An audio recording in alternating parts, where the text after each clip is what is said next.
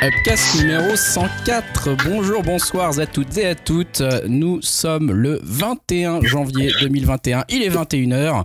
C'est magnifique. On commence l'enregistrement de ce numéro 104 d'Upcast, le podcast qui vous parle d'art, d'œuvres culturelles, de jeux vidéo euh, et qui essaye de faire ça à peu près tous les 15 jours, euh, même euh, confinement ou pas. hein, on ne sait pas. On en parlait juste avant, justement, avec mes interlocuteurs à qui je vais dire bonjour et bonsoir pour l'enregistrement de ce numéro 104. Bienvenue à tous, bienvenue à toi euh, Dim, salut Salut tout le monde. Bah, Greg, là, tu parlais euh, qu'on parle, c'était le podcast de l'art, et là, à mon avis, les gens vont être servis avec notre œuvre. On va voler dans l'art euh, dans l'art euh, presque abstrait là, c'est assez fort effectivement. Julien, salut Salut à tous, ouais, c'est vrai que ça, on a, un- on a un sacré programme de qualité. Exactement. Yao, salut Salut. Et Jérémy, qu'on retrouve pour la troisième fois, salut Ouais, ça y est, bah ouais, moi Ouais, aussi je suis hein. content parce qu'on va parler de trucs sérieux ce soir et ça fait plaisir. Enfin. moment, faut l'être. Enfin, enfin des sujets de société, enfin euh, un podcast qui fait avancer euh, l'art dans tous les dans tous les sens du terme. Peut-être avant euh, qu'on commence euh, dans le dans le dur, j'ai envie de dire. euh, peut-être qu'on peut rappeler quand même que vous pouvez venir nous dire bonjour sur upcast.fr, mais surtout sur le Discord largement euh, boosté par par Dimitri, hein, n'est-ce pas, euh, et qui qui vous y garantira l'accès si vous venez nous nous demander sur Twitter ou sur upcast.fr. Euh, je sais pas si Dimitri, tu veux peut-être faire un un retour de ce, de, ce- de ce qui se passe un petit peu sur ce Discord Ouais, ouais, bah déjà, ouais, comme tu dis, hein, je suis un peu le maître des clés du, du Discord. Le videur, le videur. le C'est ça. videur, ouais, voilà, mais euh, faites gaffe, hein, parce qu'avec les baskets, on rentre pas. mais. Et euh, sinon, ouais, bah, je voulais un peu remercier euh, tout le monde qui nous a fait un peu des retours sur le, le dernier euh, podcast. Et, euh, en particulier, euh, Tulka, hein, qui euh, s'est quand même bien démené pour faire un, un top. Qui sera sûrement, qui est sûrement de meilleure qualité que le nôtre. Euh, il est quand même bien énorme et il a sûrement dû plus bosser que nous déjà, ça c'est clair.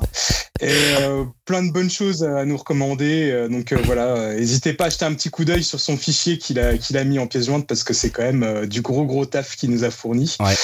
Donc voilà, merci beaucoup. Et sinon, ouais, ça a parlé pas mal.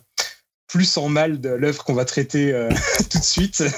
Je trouve que c'est difficile euh, comme entrée en. Là, j'ai pas envie que les gens partent avec un a priori négatif parce que c'est une œuvre qui est pas forcément facile, qui peut diviser, qui peut plaire, qui peut déplaire, justement. On est là pour en débattre. hein. C'est ça l'art, c'est ça la culture.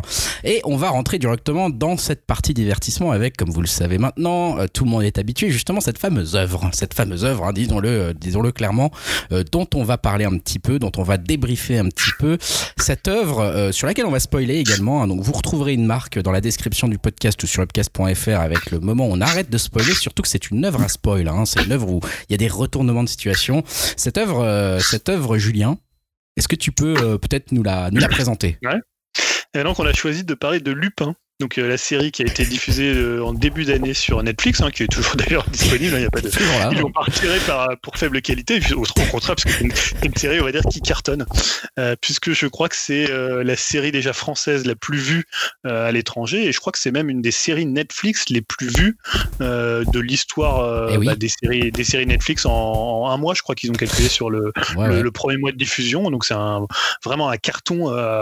Euh, presque, moi je dirais presque un soupçon. Enfin, tu pouvais pas soupçonner que ça marchait. Non, mais c'est vrai, tu pouvais pas soupçonner que ça marcherait autant pour une série française. Avec, euh, tu peux te dire qu'en France ça a marché parce que euh, bah, Arsène Lupin c'est hyper populaire. Marcy, c'est, je pense, c'est toujours un des acteurs préférés euh, des Français.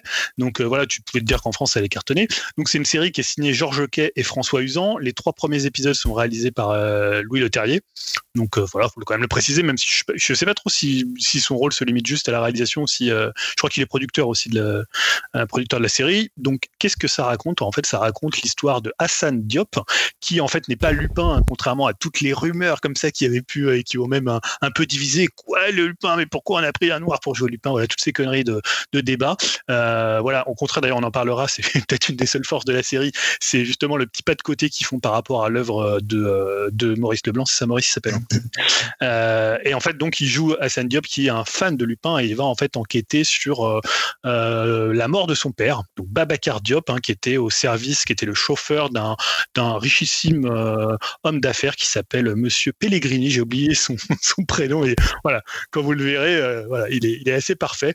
Et voilà, il y a quelques flashbacks quand tu vois le, le jeune Diop dans son enfance, quand tu le vois avec son père, et ensuite on va dire que chaque épisode c'est un peu un film en lui-même, une sorte de genre en lui-même. On en parlera aussi. C'est cinq épisodes d'environ 45 minutes, une heure. Ouais, c'est assez Et court, euh, ouais. voilà, puisque c'est la première partie, on sait déjà que la deuxième partie est tournée, puisque ça se termine. On ne spoilera peut-être pas le cliffhanger, enfin on verra, peut-être tout à l'heure. Là, on, quand même, pour ceux qui l'auraient pas vu, ils peuvent en- aller, encore aller le voir à, à l'instant et revenir nous voir d'ici euh, 4-5 heures. Mais voilà, il y a quand même un cliffhanger. On, voilà, on sait très bien qu'il y aura une suite et ça a déjà même été tourné, euh, je crois. Voilà pour la présentation et les acteurs. Ouais. Donc, il y a Omar Sy, évidemment. Il y a euh, Clotilde, Clotilde Helm, M. Il y a comment euh, Ludivine Sagnier. Il y a euh, Pierre Hervé qui joue Pellegrini. Voilà, Ah, c'est ça, d'accord. Voilà, ouais, sociétaire de la comédie française d'ailleurs. Ah, bah ça se voit, hein, ça s'entend. Euh, ouais, ça s'entend. On connaît sa voix d'ailleurs à Pellegrini. Hein. C'est quelqu'un, c'est un acteur qui a une voix connue, hein, qui a une voix de pub, je crois. Euh, bon, cette série, euh, cette série, je, sais pas trop par qui commencer finalement. J'ai presque envie de laisser peut-être Dimitri commencer parce que Dimitri, tu, je crois que t'as aimé toi. hein. Alors attends, avant je voulais dire un truc, c'est juste que euh, honnêtement, on en a beaucoup parlé euh, en off euh, dans via le via, le- via comment via euh, via WhatsApp et maintenant comment Signal. Signal, hein, puisque maintenant nous avons migré ailleurs pour préserver nos données qui n'étaient pas tellement à préserver pour le coup. Et nos discussions, en fait, on s'est demandé, on s'est demandé moment si ce n'était pas la pire œuvre euh, qu'on avait vu traiter dans le dans le podcast. Voilà, Ouais, c'est pour dire un peu où ça va se situer. Il y a eu pire. hein. Moi, je pense qu'il y a eu pire. Ouais, Très je pense honnêtement, je qu'il y a eu pense qu'il y a eu pire. Euh, voilà, on en parlera peut-être après euh, quand on donnera notre voilà, avis, mais juste pour restituer le. Parce que parce que voilà, je voudrais justement donner un premier avis un peu voilà un peu un peu à chaud, un peu un ressenti d'une personne finalement qui a aimé, qui, a, qui, a- qui a- qui tient à cœur cette série, c'est Dimitri. Dimitri, explique-nous un petit peu toi justement tu, tu défends cette série avec âprement et, et- Ah, et et- c'est un peu l'œuvre de l'année pour l'instant. Bon, en même temps, l'année vient juste de commencer, donc c'est pas compliqué. Mais euh, non, aimer, c'est vite dit. Mais euh, ouais, avant toute chose, et puis un peu pour reprendre les mots de Julien, euh, je dois dire qu'avec l'œuvre qu'on a choisie, bah, moi, en tout cas, s'il y a quand même un truc que je, relève de positif, c'est qu'on s'est quand même vraiment bien marré euh, sur Signal. Euh, même si, bon, certains ont souffert, mais voilà, on a quand même passé euh, toute une semaine à commenter chaque épisode et toutes les incohérences et euh, autres mauvais jeux d'acteurs euh, trouvés dans la série. Et rien que pour ça, je les remercie parce qu'on a quand même passé un, bon moment. Pour ça, moi, j'ai, en tout cas, j'ai bien rigolé. Et euh, sur ces éléments-là, bah, on a quand même été bien bien gâtés avec cette série. hein. Chaque épisode nous offre euh, des petites pépites euh, comme le fait de voler un collier au Louvre et le sortir pour l'admirer en plein jour à la sortie en souriant, ou l'entrée et la sortie d'une prison qui est complètement ridicule. Aussi un épisode dans le train, le dernier épisode, l'épisode final qui, qui est dans le train, qui est complètement, euh, on va dire, incohérent. On a l'opéra euh, du choix niveau euh, nanar et du fameux, entre guillemets, ta gueule, c'est magique. C'est vraiment hyper exagéré et c'est très avare en explications. Si vous voulez un truc sérieux et crédible, bah, franchement, passez votre chemin. Et oui, hein, comme on disait, ça joue super mal. Alors déjà, Omar Sy, hein, malgré son côté sympathique, je l'ai jamais considéré vraiment comme un grand acteur.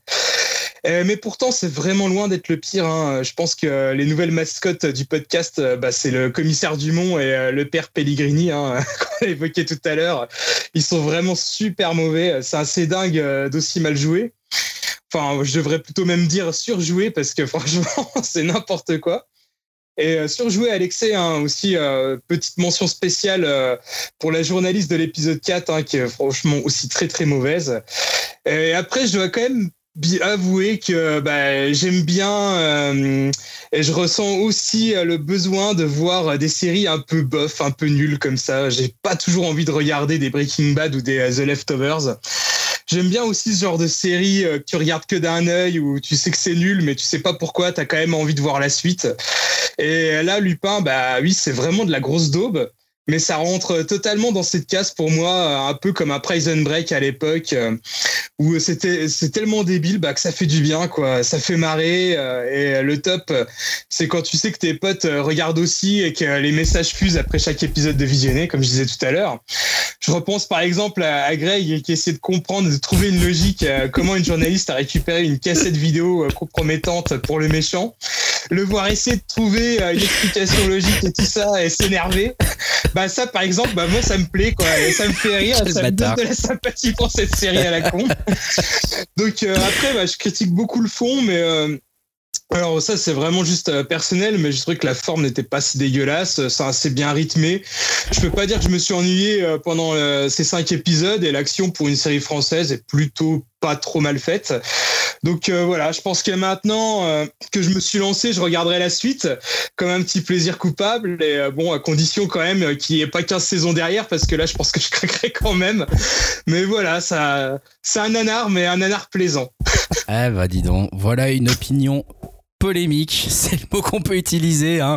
Polémique ce soir, vous l'avez compris. Dimitri a, quelque part spoilé notre avis aussi euh, en avant-première, bien que peut-être qu'il y aura des choses plus mesurées qu'on ne le croit aussi euh, dans nos avis euh, respectifs. je sais pas si quelqu'un, personne ne lève la main pour l'instant, personne n'ose prendre la parole après Dimitri sur sur l'envie de parler.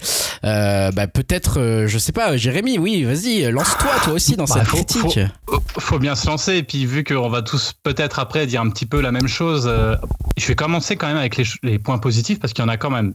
Premièrement, c'est qu'il y a cinq épisodes pour l'instant et c'est bien, il n'y en a pas trop. Déjà, c'est déjà un point positif. gros point, super ça.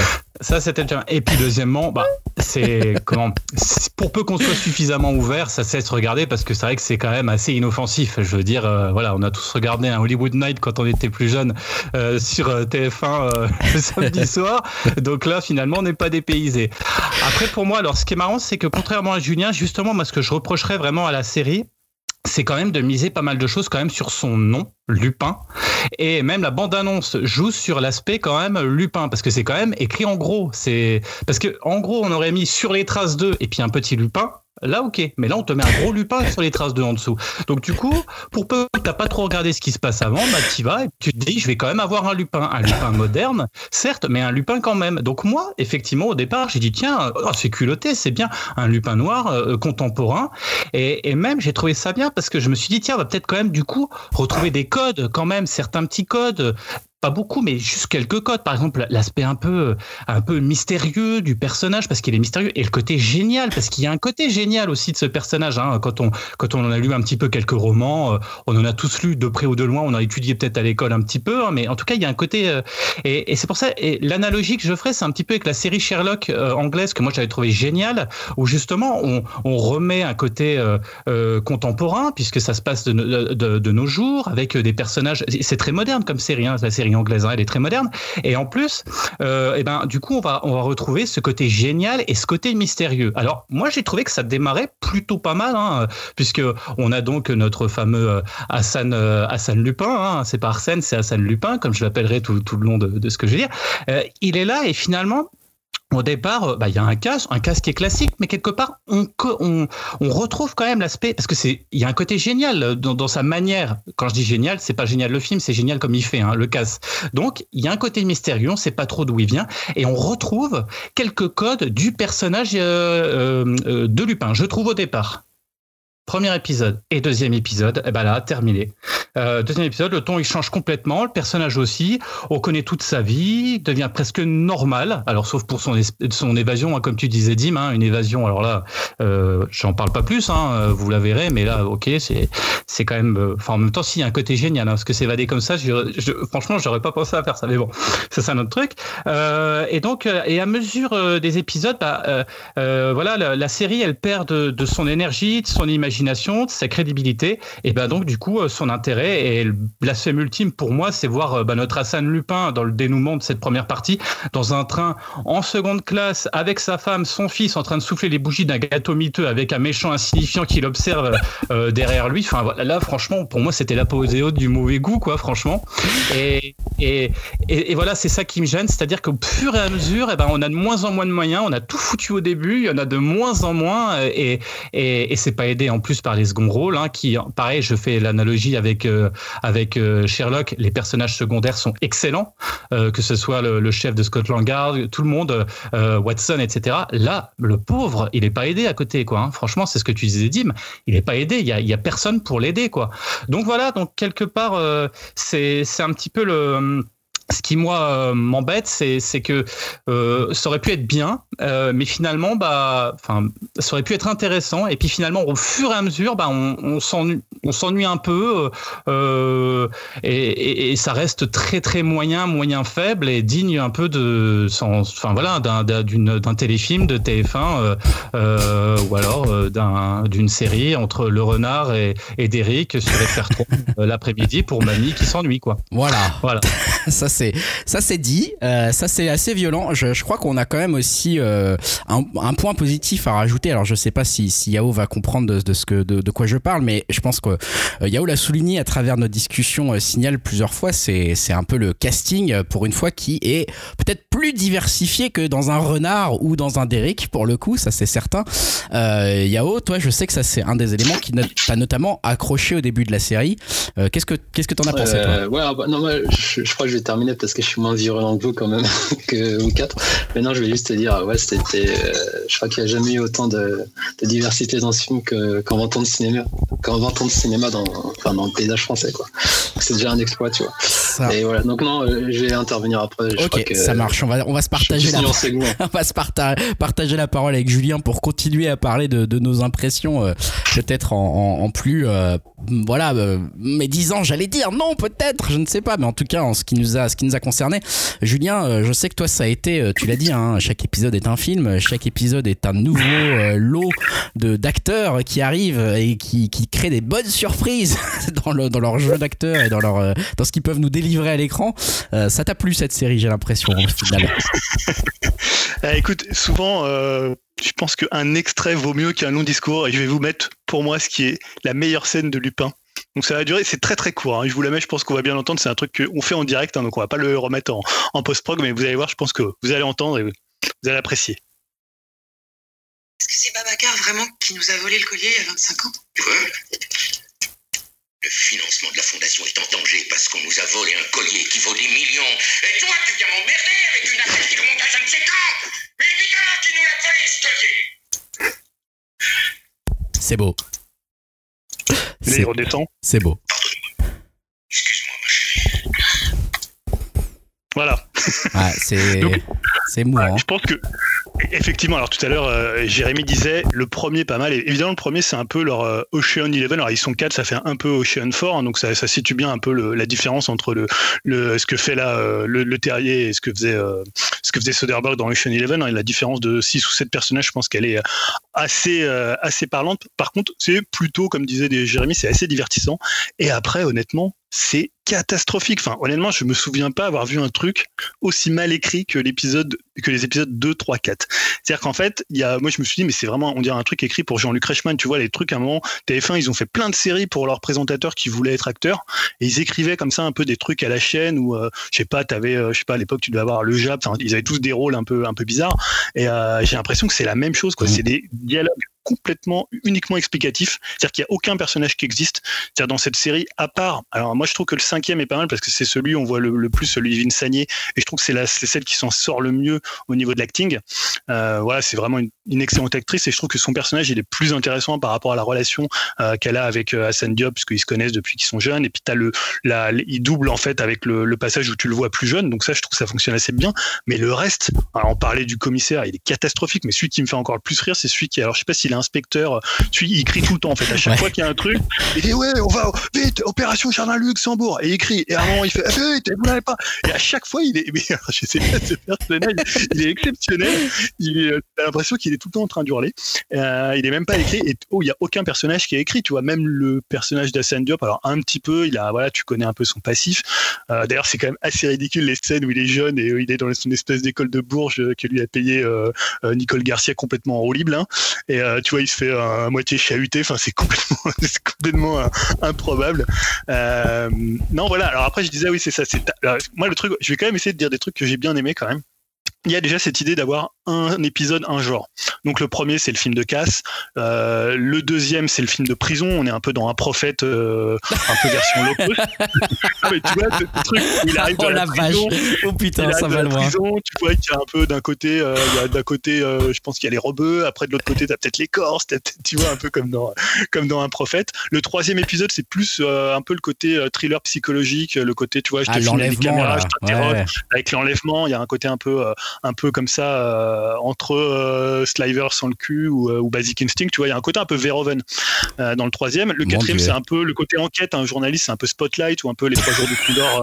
Tu vois, un truc comme ça, un peu enquête. On va, on va faire éclater la vérité sur les, les pourris qui nous, euh, qui, qui, qui gouvernent le monde. Et le cinquième, c'est un peu le- leur Jason Bourne avec le train, avec la poursuite, avec le mec qui, qui se bat. Tu vois, il y a de la, il y a de- il y a de la baston dans le train. Il arrive à l'enfermer. Après, le mec qui revient. Tu vois, il y a un enlèvement. Tu vois, enfin, il y a un truc un peu comme ça, un peu Jason Bourne.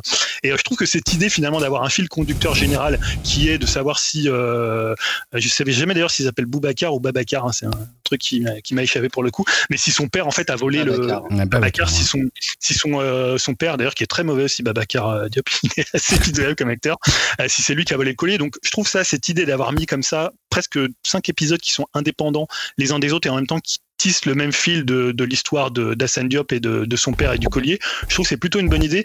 Et euh, moi, contrairement, le truc que j'aime bien, c'est vraiment cette idée de l'avoir décalé euh, dans un monde vraiment contemporain et que ça soit pas ça soit pas Lupin, mais que ça soit un fan de Lupin, parce que ça permet en fait en faire de, en fait de faire plein de références à l'œuvre de, de Maurice Leblanc, à faire cette idée que la lecture, bah, c'est aussi une passation entre les générations, c'est-à-dire que c'est son père qui lui donne le bouquin de Lupin, c'est lui, lui, il va le donner à son fils, donc il y a tout un truc comme ça qui est assez intéressant autour de l'œuvre, et tu sens que c'est plutôt même respectueux en fait de euh, du, matériau euh, du matériau littéraire, alors qu'ils auraient bien- très bien pu euh, vraiment rien à en avoir à faire. Et euh, l'autre truc que j'aime bien, moi, c'est cette idée de le mettre dans un monde contemporain parce que ça lui permet, tu vois, d'occuper un peu plein de métiers. Il y a un côté un peu Hitman euh, côté un peu jeu vidéo. Il va se déguiser en, en, en comment en coursier Uber Eats. Il va se déguiser en, mec de l'informatique dans une mairie. Donc des, métiers peut-être dans le Arsène Lupin, tu vois, avec à l'époque Georges Descrières, il aurait peut-être pas fait ça. Donc je trouve c'est ce côté un peu plus contemporain qui amène quelque chose d'un peu différent et ça leur permet un peu de, de décaler. Voilà. Après c'est un peu les seuls trucs que tu peux sauver parce que le reste. Alors après effectivement ça se ça se, ça se regarde sans vraiment. euh, Il n'y a pas un déplaisir. En fait c'est le truc c'est que c'est pas déplaisant, mais des fois tu te dis c'est tellement mauvais que c'en est. Ouais. C'est moi des fois j'ai les deux l'épisode 2 et 3 j'étais un peu consterné. hein. Ouais, je ouais, je, je vais quand même me Ah, sentir obligé d'intervenir là quand même. ouais. Pas, dé, pas déplaisant, euh, j'ai envie de te dire, ça dépend quand même parce que euh, non mais alors il y a autant il y a, il y a des choses, je suis comme, enfin je pense comme presque vous tous finalement je, je sauverais euh, en fait moi je trouve l'idée de départ euh, hyper intéressante hein. tu vois c'est comme justement le disait Jérémy Sherlock Holmes euh, dans les dans les adaptations modernes c'est une super idée parce que tu te demandes Holmes euh, bah voilà au- à l'époque où Facebook Twitter Instagram etc et, et existent comment ça se passe le- la relation à l'enquête la relation aux preuves la relation à ce que tu vois enfin il y a plein de trucs Ouais. intéressants et là c'est pareil tu peux te dire maître Lupin ou un fan d'Arsène Lupin moi peu importe on va dire hein, puisque c'est à peu près la, même chose finalement dans l'acte euh, c'est c'est une super idée. Tu te dis mais comment on va pouvoir il va pouvoir justement euh, tromper son monde avec internet il va pouvoir intervenir euh, sur, euh, utiliser des nouvelles choses etc et que fut ma déception quand on voit qu'il fabrique sa page euh, Insta euh, Wikipédia là euh, dans le premier épisode pour montrer qu'il a une fortune avec cette scène complètement incroyable du commissaire priseur qui s'arrête en plein milieu d'une vente mais ultra importante pour regarder si le mec a de la thune sur Wikipédia. Mais déjà là je me suis dit mais attendez là c'est sérieux cette scène? Il y a, il y a un vrai problème d'écriture là déjà. Enfin on en est à la base du truc. Donc déjà en termes hein. de crédibilité non mais cette série voilà. En fait pour moi c'est un espèce d'énorme regret parce qu'il y avait des bonnes idées, il y avait un bon concept de départ, de voilà reprendre euh, un mythe un peu en plus français, etc. Euh, le voleur gentleman, c'est classe en plus, je trouve. Enfin voilà, il y a un truc super intéressant à faire avec ça euh, à l'époque actuelle, et en fait c'est complètement gâché. Donc ça c'est vraiment ma première, mon premier regret. Et ma surprise, ma surprise, c'est de me dire mais comment on peut écrire un truc pareil, sérieusement aujourd'hui, et comment ça peut marcher? Je suis désolé avec les gens qui nous écoutent, qui ont aimé, mais c'est pas possible. Vous pouvez pas aimer ça. Ce n'est pas possible. C'est trop mal écrit. Et comment on peut pas ne pas s'énerver devant l'écran à regarder un truc pareil. Je, je suis désolé, c'est pas possible. Il y a absolument rien qui est cohérent. Et, de voir des épisodes où, voilà, l'épisode 2 qui se passe en prison. Alors moi, je sais que c'est là, ça m'a perdu. Où il retrouve un prisonnier qui a, con- qui a connu son père, qu'il a connu, attention, qu'il a croisé à la bibliothèque. Qu'il a croisé à la bibliothèque. Le mec lui a filé un livre il y a 25 ans en lui disant Garde ce livre, il y a toutes les réponses dedans, tu diras ça un jour si dans 25 ans quelqu'un vient te voir. Et le mec s'en rappelle, a gardé le livre pendant 25 ans, le donne au gars en question. Non mais Ah, ah, pire, planqué derrière son tube de dentifrice. c'est exactement ça. Non mais est-ce que vous vous souvenez de ce que votre euh, boulangère que vous voyez tous les jours vous a dit il y a 7 jours? Non. Et là, il y a un mec qui l'a croisé il y a 25 ans et il se souvient parfaitement de ce qu'il lui a dit et il a gardé son truc alors qu'il a 30 cm3 d'espace pour ranger ses putains d'affaires. Donc ça, ça saute à- au truc de personne. L'histoire de la VHS, dis m'en parler avec. Et moi, ça m'a outré. Genre, mais tiens, mais on vous prend une VHS, personne ne l'a jamais regardée, personne ne l'a jamais effacée, on sait pas ce qu'il y a dessus, on sait pas pourquoi elle est là, euh, on sait pas pourquoi ils l'ont gardée. Attends, parce a dit qu'elle peut pas aller la chercher parce qu'il la laissé plus rentrer vu qu'elle était tricard dans, mais- dans, dans sa rédaction de journaliste. Mais tu vois, elle serait dit, elle peut pas essayer d'aller la n'a- chercher. n'a à aucun, n'a- en plus ça n'a aucun rapport avec le collier. Il, parle de faire tomber Peregrini avec le collier, puis tout d'un coup on se dit ah bah non on va le faire tomber parce qu'en fait il a des affaires, je sais pas où, dans un, au Moyen-Orient, etc. il a vendu des armes à des terroristes Rien fait une attaque à contre voir avec la fucking histoire en fait, rien à voir. Donc t'es là genre mais what? À quoi sert cet épi- cet épisode? Avec l'espèce de clodo journaliste, c'est nul à chier. Et en fait le problème d'écrire des séries comme ça, c'est qu'on se fout de la gueule des spectateurs et ça m'énerve profondément que ça marche, que les gens se disent ah c'est pas mal quand même, je l'avais pas vu venir. Mais évidemment que t'avais pas vu venir, c'est pas possible qu'un livre euh, quelqu'un s'en souvienne 25 ans après. Évidemment que tu l'avais pas vu venir parce que eux les scénaristes ils l'ont pas vu venir non plus, ils se sont dit tiens il manque un épisode, on va foutre une putain de journaliste chié une cassette et dont on fout l'apparition en plein milieu d'un épisode sans rien justifier, sans aucun impact sur le moral, sans aucun impact sur l'histoire, sans aucun impact sur l'avancement des personnages. Et pour moi c'est une vraie déception parce que t'aurais pu en faire quelque chose de ce truc là, t'aurais pu en faire quelque chose de Lupin, t'aurais pu en faire quelque chose avec son fils et avec sa femme et se reconcentrer sur la famille et voir en fait qu'est-ce que ça fait d'être marié avec un voleur, qu'est-ce que ça fait d'avoir un père qui est un voleur, qu'est-ce que ça fait un, Un père qui disparaît tout le temps? Et en fait, c'est- c'est c'est- c'est brossé comme ça, alors qu'il y avait des choses hyper intéressantes à faire avec cette série. Et c'est pour ça que je dis que c'est un énorme regret pour moi, parce que je pense sincèrement que l'idée était super. Il y a des choses qui sont intéressantes euh, en termes de, de voilà, l'épisode 1 peut divertir, mais au niveau du scénario, c'est inacceptable, c'est une catastrophe, et je ne comprends pas que cette série fonctionne. C'est vraiment, je suis outré. Voilà, ça c'est pour moi. Euh, J'ai dit mon avis. Maintenant que cette négativité euh, est passée, euh, retournons du côté plus positif de la force, peut-être cette fois-ci, avec Yao. Ah, moi, je suis, je suis- globalement d'accord avec toi pour le coup. hein. Bon, J'ai bon, j'ai voilà. essayé de trouver des parce qu'on a tellement dit du mal dans, le, Ah non, dans je- les discussions communes que. Il faut pas s'interdire de dire du mal parfois. Yao, viens dire du bien justement pour, euh, pour, euh, pour rebalancer tout alors ça. déjà, je, je crois que ma copine, euh, elle sent en français, vu que là, elle est en train de regarder le numéro 4. Et du coup, j'ai du pain derrière, c'est marrant. Pendant qu'on en parle, j'ai l'épisode. petit le bon courage de notre part parce que le 4 c'est pas le plus simple. hein. Euh, Ouais, non, elle aime bien, du coup. C'est vrai, c'est un, elle trouve ça divertissant. Mais euh, de toute façon, après, je suis- de votre avis. Hein. J'ai j'ai pas dit que c'était. Loin de là, j'ai pas du tout aimé, mais je trouve que j'ai quand même des. Sur certains points, des trucs positifs, je trouve. euh, bah, notamment sur la diversité, que je trouvais ça très important. Et étant une personne bah, euh, qui appartient à une minorité, de voir enfin un héros euh, noir euh, tu vois, représenter, enfin, être la star d'une série. Tu vois, c'est assez euh, inhabituel, donc c'est très plaisant. Euh, Bon, après, c'est Omar Sy, comme disait euh, Dim, euh, malgré toute sa sympathie, euh, ça n'en fait pas un bon acteur. Enfin, pour moi, je trouve qu'il est vraiment pas terrible. Il y a des scènes qui oscillent entre le passable et le très mauvais. Et comme je disais, quand je vois sa tête ou quand il sourit, je vois le SAV de Fred et Omar, donc c'est mort en fait pendant toute la série. Donc euh, voilà, et puis le casting général, vous l'avez dit, hein, c'est. euh, je pense qu'en temps normal, c'est pas tant des mauvais acteurs que ça, mais là, la façon dont, dont ils sont euh, dirigés, comme Nicole Garcia, que tu disais, c'est un peu C'est surtout que c'est mal écrit. Ah ouais. Euh, ouais, Divine Salier, je crois qu'elle s'en sort un peu pas mal. Je- pff, après, euh, comme tu parlais quand il était jeune dans les flashbacks, euh, c'est aussi euh, pas terrible. On va dire que le petit jeune étudiant, tout ça. Euh, moi, j'ai bien aimé Babacar jeune. Bah, contrairement à vous, je trouve quand même qu'il a une certaine présence. En parlant de présence, ouais, Omar Sy, ce que je peux lui. euh, Tu veux dire Hassan jeune, non Ouais, Hassan. Hassan. Ouais, pardon, Hassan, pardon, pas, pas.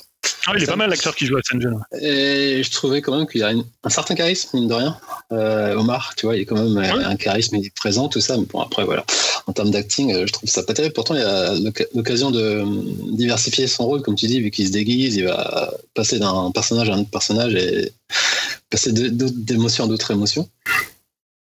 Et, euh, et voilà. Donc, et ouais, je disais, c'est c'est un peu contradictoire, donc je, je trouvais ça aussi bien nanardesque, bien pourri en termes de- d'histoire. Et après, je le trouve un peu dur. Niveau cohérence, vous vous attendiez à quoi avec cette série Je sais pas. Non mais attends, le mec est censé être un génie et il comprend 25 ans plus tard que c'est l'Autriche qui lui a payé son école. Mais il est con comme ses pieds ou quoi? Non mais il y a, y a un gros problème là-dessus, même dans l'écriture du personnage principal quoi. Putain. Ce que je veux dire, c'est que tu, quand même, euh, il y en a plein, plein des séries quand même qu'on a, qu'on a vues, qu'on aime bien, quand même, des niveaux scénar, c'est un peu abusé. Hein. À ce point-là, tu trouves Sérieusement? Peut-être pas à ce point-là, mais il y en a, je sais pas, si tu prends un 24, euh, il y a quand même des belles incohérences et personne n'a chié dessus, tu vois. Après, c'est pas le même niveau. Bah après moi 24 j'ai arrêté assez vite aussi hein, tu vois. Après c'est moi je sais que je suis dur hein, 24, mais moi il me faut une cohérence hein. enfin il me faut un truc qui va qui, qui va jusqu'au bout et qui exploite l'idée et là là encore une fois je, je regrette pas l'idée l'idée elle est super mais mais je trouve qu'il y a un vrai problème dans les, les épisodes 2 3 4 ne servent à rien et sont Ah oui, catastrophiques. après, mais euh, après, moi, quand tu mets Lupin, Omar Sy et le Terrier, le terrier. Ouais, le Terrier, ça m'a fait peur. Lupin, Lupin en Marcy euh, pourquoi pas mais le terrier ouais bon. Donc après, ouais, je vous rejoins. euh, pff, moi, j'ai préféré en rigoler. Ouais, Gigi, Julien. Tu veux... enfin, Non, non, mais c'était, c'était, euh, je sais plus ce que je voulais dire d'ailleurs. Je crois que. c'est la merde. et, et non, et les acteurs à sauver aussi. Ouais, le lieutenant Belkacem que j'ai bien aimé, c'est Shirin Boutella, enfin, qui, ouais, qui jouait la flic. Moi, je, je trouvais, je l'avais trouvé assez juste et assez passable comparé aux autres justement. Et allez, Ah, euh, peut-être Youssef aussi. ouais, ouais. Je trouve que c'est une des plus persos. Ah bah pas moi. Ah ouais Après, il y a Pellegrini, c'est Pellegrini pour moi. Ouais, Pellegrini il est mauvais hein, quand même hein. Ouais. C'est Le chaud ça. commissaire aussi. euh, Le jeune et commissaire est mauvais, Et, et hein. Dumont, ouais, Dumont. Et d'ailleurs, Dumont, euh, ouais. j'ai remarqué, Pellegrini, c'est le seul qui n'a pas pris une ride, contrairement à tous les autres castings que j'avais pas remarqué. C'est le seul du, dans les flashbacks, c'est la même tête. Et 25 ans plus tard, le mec a pris une seule ride. Bon, après, Putain j'ai pas fait gaffe génial. hein. Je sais pas, la tête qu'ils ont voulu lui faire, on dirait un peu, tu sais, un Francis Ford Coppola. euh, pas trop la, la tête qu'ils lui ont fait, c'est un peu. Parce que quand tu Et- vois l'acteur euh, Pierre Harvey, là, il a pas cette tête-là, quoi. Tu sais, Je me suis dit, c'est quoi ouais, l'inspiration des, costumes, des costumières ou des costumiers Et comme tu disais, Julien, ça fait très série TF1 aussi. Euh, la réelle aussi, euh, les, euh, la- bah, ouais, comme vous avez dit, le premier épisode, ça, ça va fond. Ils ont tout mis dedans et après, ça va en Ouais. décroissant. quoi. C'est pas, c'est c'est de pire en pire, quoi. Sauf peut-être le 5 qui remonte un peu le niveau dans Ah, le. Moi, j'aime bien l'épisode 5. dans le euh, train. J'ai pas, et, j'ai pas euh, été jusqu'à là malheureusement. hein. Je- Notamment. Jérémy disait, dis- disait qu'il n'y avait pas, tu sais, des scènes où tu, tu vois qu'il est vraiment euh, cambrioleur, mais tu as cette scène avec cette, euh, cette vieille dame euh, à qui il vole les bijoux et l'œuf de Fabergé, là où il fait. Ouais. D'ailleurs, je trouve cette scène assez drôle tu sais, elle lui dit, bah, c'était à l'époque du Congo belge, mon mari était là-bas, et puis euh, finalement, ils étaient assis sur des, des en gros des mines d'or, et puis il le voyait pas, et il fait, ah bah voilà, vous avez eu tort de vous gêner. euh. Il y a un truc assez marrant sur la façon dont euh, bah, les riches spolient les pauvres, et c'est aussi un peu l'idée de Lupin et une sorte d'idée un peu Robin des Bois moderne, et ça, je trouve que ça fonctionne euh, assez bien, et cette scène, je la trouve assez drôle euh, pour le coup. Euh, Il y a des scènes comme ça, et même les scènes, la, scène avec les Ludivine Sagné, toutes les scènes quand il a son, son fils et tout, je trouve qu'il se passe quelque chose entre deux, et euh, notamment grâce à Ludivine Sagné, et je trouve que ça, ça fonctionne assez bien. Et pour moi, comme tu disais tout à l'heure, ils auraient dû recentrer l'histoire sur ce trio, euh, ce trio-là, euh, et pas du tout sur l'espèce d'histoire d'il y a 25 ans avec, avec Pellegrini, avec euh, enfin des mecs que tu sais pas d'où ils viennent, une journaliste qui, qui débarque de nulle part. Euh, ouais, bah, je sais, moi j'aimais bien aussi le, le rôle de Youssef qui est un peu le, enfin, le flic perché. Enfin, c'est lui qui voit. Ah moi j'aime bien lui. tout Je trouve qu'il joue bien lui. Et quand on le met de côté, justement, euh, vu le cliffhanger de la, de la fin, je te dis, ah, il va peut-être avoir plus d'importance dans, dans les autres épisodes, euh, vu qu'ils sont face à face avec, euh, avec Hassan. Et euh, ouais, ben, globalement, je, je à ce que vous avez dit, mais encore une fois, si je prends du côté de la diversité, j'ai quand même un bon point pour moi et c'est quand même, je suis content que la série marche. Si ça peut ouvrir d'autres. C'est sûr. ça peut porte voie pour, pour, pour des séries futures, des films futurs. hein. Tu sais, je l'avais déjà dit pour Hunter. Certes, ça fait pas une bonne série, mais de mon point de vue, c'est pas pareil pour vous, ça le fait pas, mais de voir quand même quelqu'un qui a haute couleur de peau, qui en premier, euh, en premier rôle et qu'on lui colle pas forcément l'étiquette euh, des clichés, enfin des clichés, je me comprends, des classiques, euh, immigrés, tout ça, ça fait du bien. C'est sûr. c'est vraiment. Et, euh, Attends, Julien, j'ai pas terminé. Non, mais je, Dans l'épisode 4, il y a un truc quand même qui m'a choqué. Ça, ça va choquer tous les geeks. Hein. Les mecs qui jouent en multi à Horizon. Putain, si c'était la seule erreur, mec. Et donc, ouais, non, en, gros, pour résumer, euh, je trouve une série euh, pas terrible, mais euh, je suis content quand même de son succès et, et de voir que ça fait chier la fachosphère, la, la fachosphère et voilà, que ça dérange. Donc, en gros résumé, c'est naze, mais c'est divertissant. je trouve ça. Et j'ai hâte de voir comment la deuxième partie pour voir où ça va aller. et voilà. Mais après, c'est pas la pire série que j'ai vue. Ça et débarque dans l'année, je crois- Attends, en termes de conseils, je vais parler d'une grosse, une plus grosse merde américaine. hein, mais bon. Ouais, tu disais? Non, je te demandais si c'était dans la, dans la- si vous saviez si c'était dans l'année ou pas la suite euh, justement de. Je sais pas. On Bah, sait pas. pour moi, tourné, euh, donc. Ça devrait enchaîner, non, je pense. Ah, ils ont tourné, donc. On t'entend pas, Dim, hein, pour info. On t'entend Ah. toujours pas, Dim, hein, pour info. Euh, tac, Il a appuyé sur bon mute. Ouais, là c'est bon. Ouais, on t'entend là. Euh, J'avais vu une interview de Louis Le Terrier qui disait euh, justement que euh, le reste de la saison était tourné et par euh, deux grands réalisateurs euh, dont il- pour l'instant il était le nom pour euh, pour laisser un peu de suspense, mais Ouais, donc lui, oui, ça a été tourné, donc ça devrait arriver prochainement. Ouais, bah, on est impatient. Livraillé.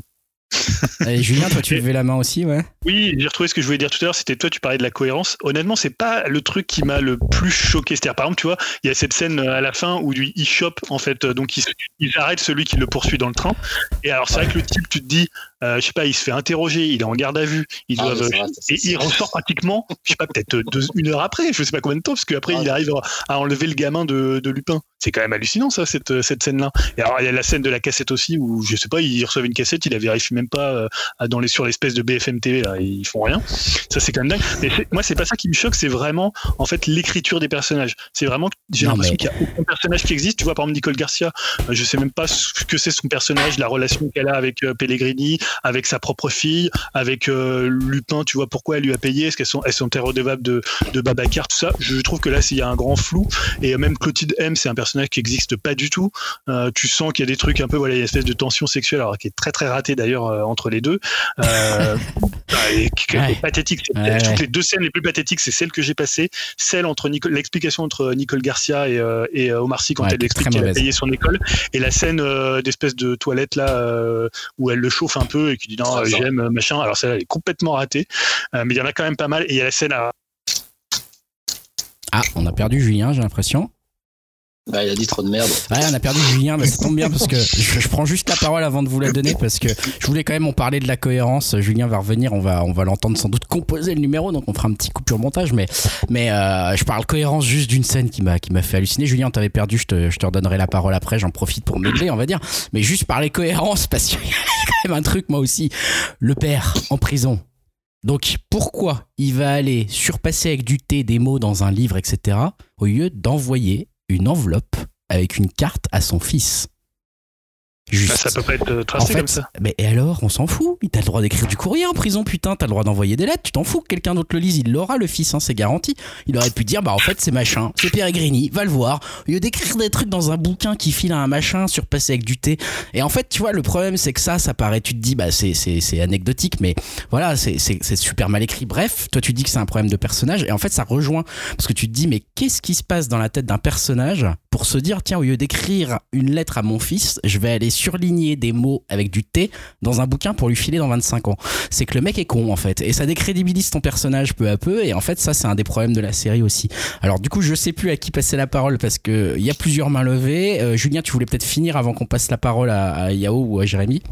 Non, je sais pas, je sais pas où j'étais coupé, mais j'avais dit ce que j'avais à dire. euh, voilà, sur la cohérence entre. Pour moi, c'était pas, c'est plus une question de, de qualité d'écriture, euh, de la façon dont t'écris des personnages et dont t'écris des dialogues, euh, plutôt qu'une cohérence où là, moi, je peux être plutôt indulgent, parce qu'à la limite, c'est pas très très gênant. Des fois, ça peut même être drôle. Je sais qu'il y a plein de gens qui ont, noté ça. Et non, je voulais juste dire, c'est vrai que moi, ce qui m'a étonné, c'est quand même qu'il y a- il y a quelques critiques quand même qui sont plutôt bonnes. hein. Ouais. Je regardais sur Allociné, je voyais qui- des gens qui comparaient ça donc à Luther, au Sherlock Holmes et à Inside Man. Ah mais si c'est euh, Jeff du 38, euh, ça, compte pas non. quoi. Non, non, des, des, cro- des, des critiques, euh, des critiques ciné. Tu vois, là, je vois, c'est Robert, euh, Ro- RogerEbert.com. Ah bah, je vais aller et- l'insulter. Lupin, Lupin est un puzzle addictif et intelligent qui combine des éléments de Luther, Sherlock Holmes et Inside pour une expérience captivante. Non mais alors lui, on va aller le, on va. 4 étoiles. Non non non non non. Là, ça va être cancel culture sur Twitter demain pour lui là, direct. Bah, plus le droit d'être critique. Slate, Slate, le, Slate, le site, 4,5 sur 5. Une merveilleuse vitrine pour Omar Sy qui insuffle une nouvelle vie. Un personnage littéraire rendu accessible à tous, tout en rendant les rebondissements de l'histoire imprévisibles pour les fanatiques de Lupin. C'est incroyable, c'est incroyable. J'arrive même pas à y croire qu'on puisse dire ça, mais même du jeu. Enfin bon, bref. Yao, vas-y, dis- dis-nous ce que tu voulais euh, souligner également. Euh, ouais, par, par rapport au père, euh, euh, Babacar, c'est ça, oui. Par rapport au père, mais en fait, il n'y aurait pas eu la série. Et tout ça, c'est parce qu'il avait tout prévu que son fils allait enquêter sur sa disparition 25 ans après. voyons. C'est le mec est- ouais. Ah, le mec est un génie, il avait tout vu quoi. Non, que j'avais- en, en parlant du terre aussi, euh, vous avez pas remarqué que quand il se déguise dans ce fameux épisode numéro 4 euh, dans BFM TV avec son air euh, grimé, tu sais, en vieux, euh, il ressemble un peu, à- il y a un air d'Idriss Elba, je trouve, en, en vieux, notamment dans son regard. Et donc, euh, et non, bah voilà, euh, bah, de toute façon, je sais pas, Jérémy voulait dire un truc, mais en gros, euh, pour conclure, euh, bah moi je trouve ça bien que ça marche, même si c'est trop pourri. Mais non, tu peux pas dire ça. C'est comme si. Black Panther, quoi. Si, parce Black que Panther. si, C'était de la merde. Il faut dire que c'est de la merde. hein. Oui, mais c'est de la merde, mais positif, je trouve, parce que c'est un engouement pour ça et. euh, S'il faut commencer par là pour, pour, pour avoir accès à d'autres portes, pour ouvrir d'autres portes, moi, moi je, suis, je suis pour, tu vois. Ah, c'est un peu, c'est un peu comme quand je suis content que Statham euh, ça marche parce qu'il est chauve, tu vois. C'est, c'est un peu pareil. Ouais, je me tu dis ah, putain, il y a quand même des chauves qui Ouais, arrivent. Quoi. La comparaison, c'est pas la même. mais- Jérémy, tu voulais ouais. aussi euh, ajouter un truc, je crois tout à l'heure?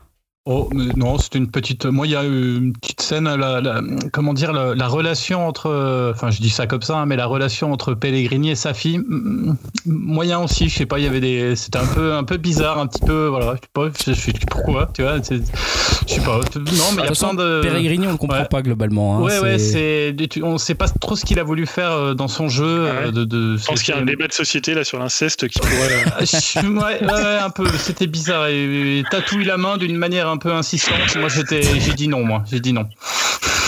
Ouais, Yao. Si je voulais revenir aussi sur Nicole Garcia, voilà, tu disais, tu comprenais pas pourquoi elle lui payait son école, mais parce qu'elle se sent euh, coupable. euh, Oui.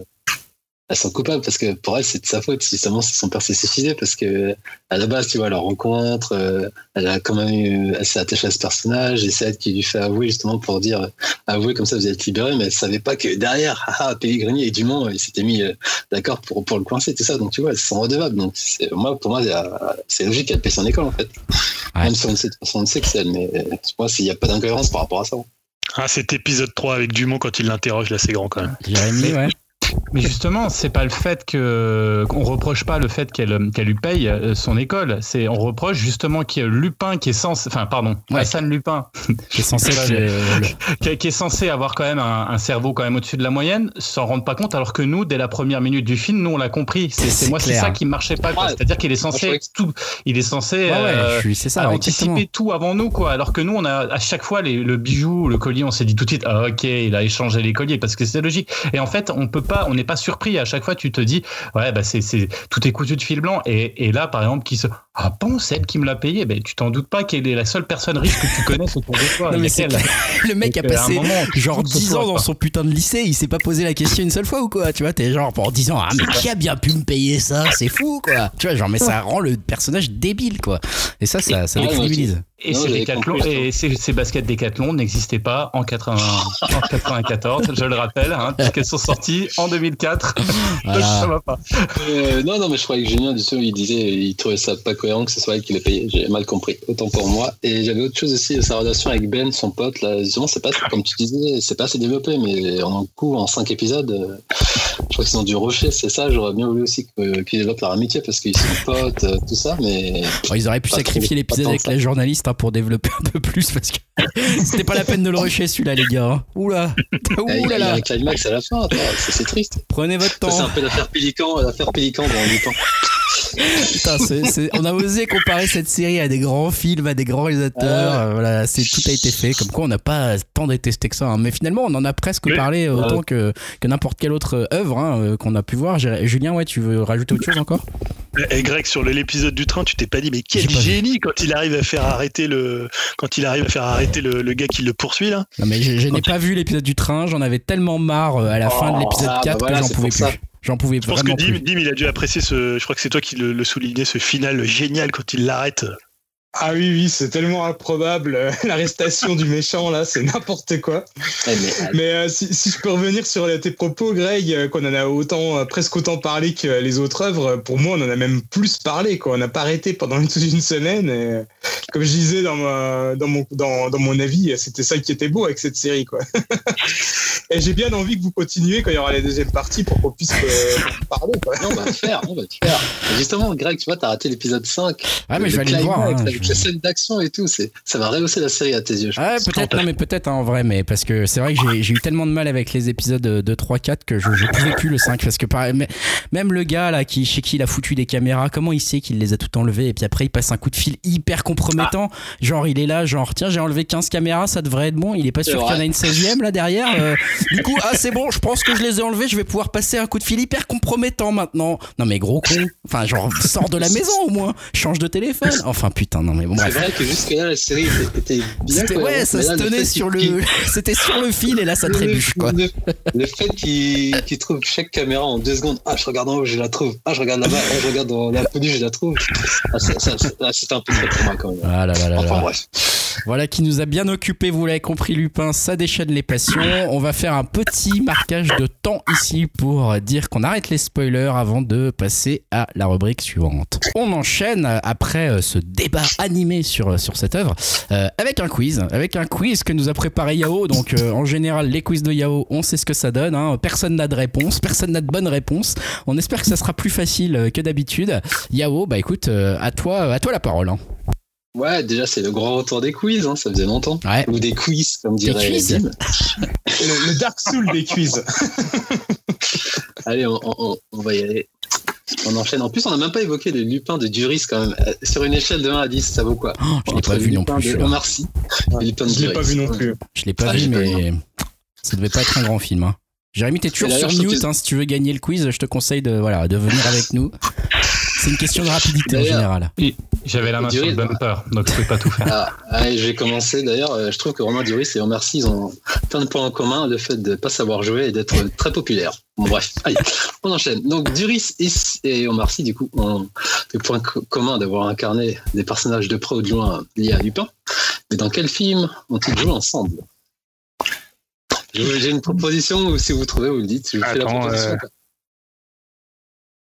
je vois pas, non Je vous fais la proposition, je peux.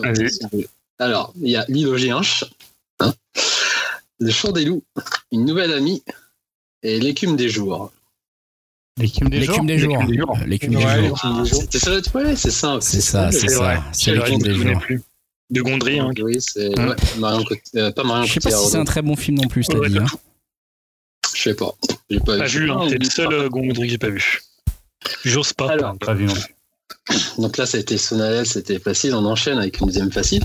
Selon vous, a-t-il déjà tourné dans un DTV Et si oui, pourriez-vous me citer le film? Je dirais oui. Il Ah, n'a pas ça, c'est tourné des trucs aux. États-Unis là, il a tourné. tout- C'est un film américain? Avec deux stars quand même, mine de rien. Ah, mais je crois que j'ai vu la jaquette en plus euh, cette semaine, mais j'arrive plus à me rappeler le nom du film. Alors, je vais cite les stars peut-être, hein Alors, il y a James Franco et Kate, Kate Houston quand même. Ah, c'est pas mal, hein. Kate Hudson et James Franco, ouais, je vois pas. Alors, Après, il est pas. euh, Enfin, ici, ça n'a pas fait de bruit. hein. Alors, Vas-y, hein, je crois qu'on l'a pas là. hein. alors, ça s'appelle Dangerous People. En Wow. français. Et en anglais, c'est Good People. hein. Voilà. C'est plus compliqué C'est en très bon français. ça. En fait, la particularité de ce film, c'est qu'il joue un méchant. Oh, Mais oui. intéressant il- ça à il voir. tra- Euh, apparemment, c'est pas terrible. Pas. Il traque James Franco et Hudson. Donc, voilà. Quel carnet Alors, de performance. J'enchaîne. Connaissez-vous le top 10 en chiffres euh, mondial euh, box, du box-office con- concernant le film de Marcy Oh putain, Ah, doit être euh, Jurassic World. Jurassic Park, Jurassic World, ouais. Ah ouais, putain, Alors, je l'avais oublié sachant que, sachant que j'ai rajouté un, un titre bizarrement oublié, alors que ça va faire plaisir à Dim. Euh, alors, attendez. Il y a X-Men là euh, où il est dans, Alors, le ouais, futur là. Jurassic World le premier. Ouais, Jurassic Ouais. World 1. En deux X-Men. X-Men. Alors, ouais. Il sait pas. Ah non, c'est bon, c'est bon. Ah, Jurassic. World, ouais. Après X-Men. Le 2, alors le 2. hmm, Le C'est 2, X-Men, c'est X-Men le 2. Ouais, mais non, en fait, il y a un piège. Il y a un piège. Parce que vous savez qu'Omar Sy, il a joué dans un Transformers de Michael Bay. Ah, dans ça. Ah oui, mais il a fait une voix en VF, c'est ça. Ah, Et voilà, mais il a fait du mal. Ouais. Et il a joué, il est C'est dans le le cast. 3, non Il me semble. Non, c'est le 5. Ah, le 5, excuse-moi. Oh putain, c'est mauvais pour la carrière hein, quand même ça. hein. Et mondialement, il a quand même, il a fait 605 euh, millions, ce qui est pas mal pour euh, Transformers 5 Oh mondial. vache. Donc ça fait qu'il est, qu'il est deuxième dans le top. Mais bon, après, c'est un peu tricky. Ouais, c'est une voix. Et...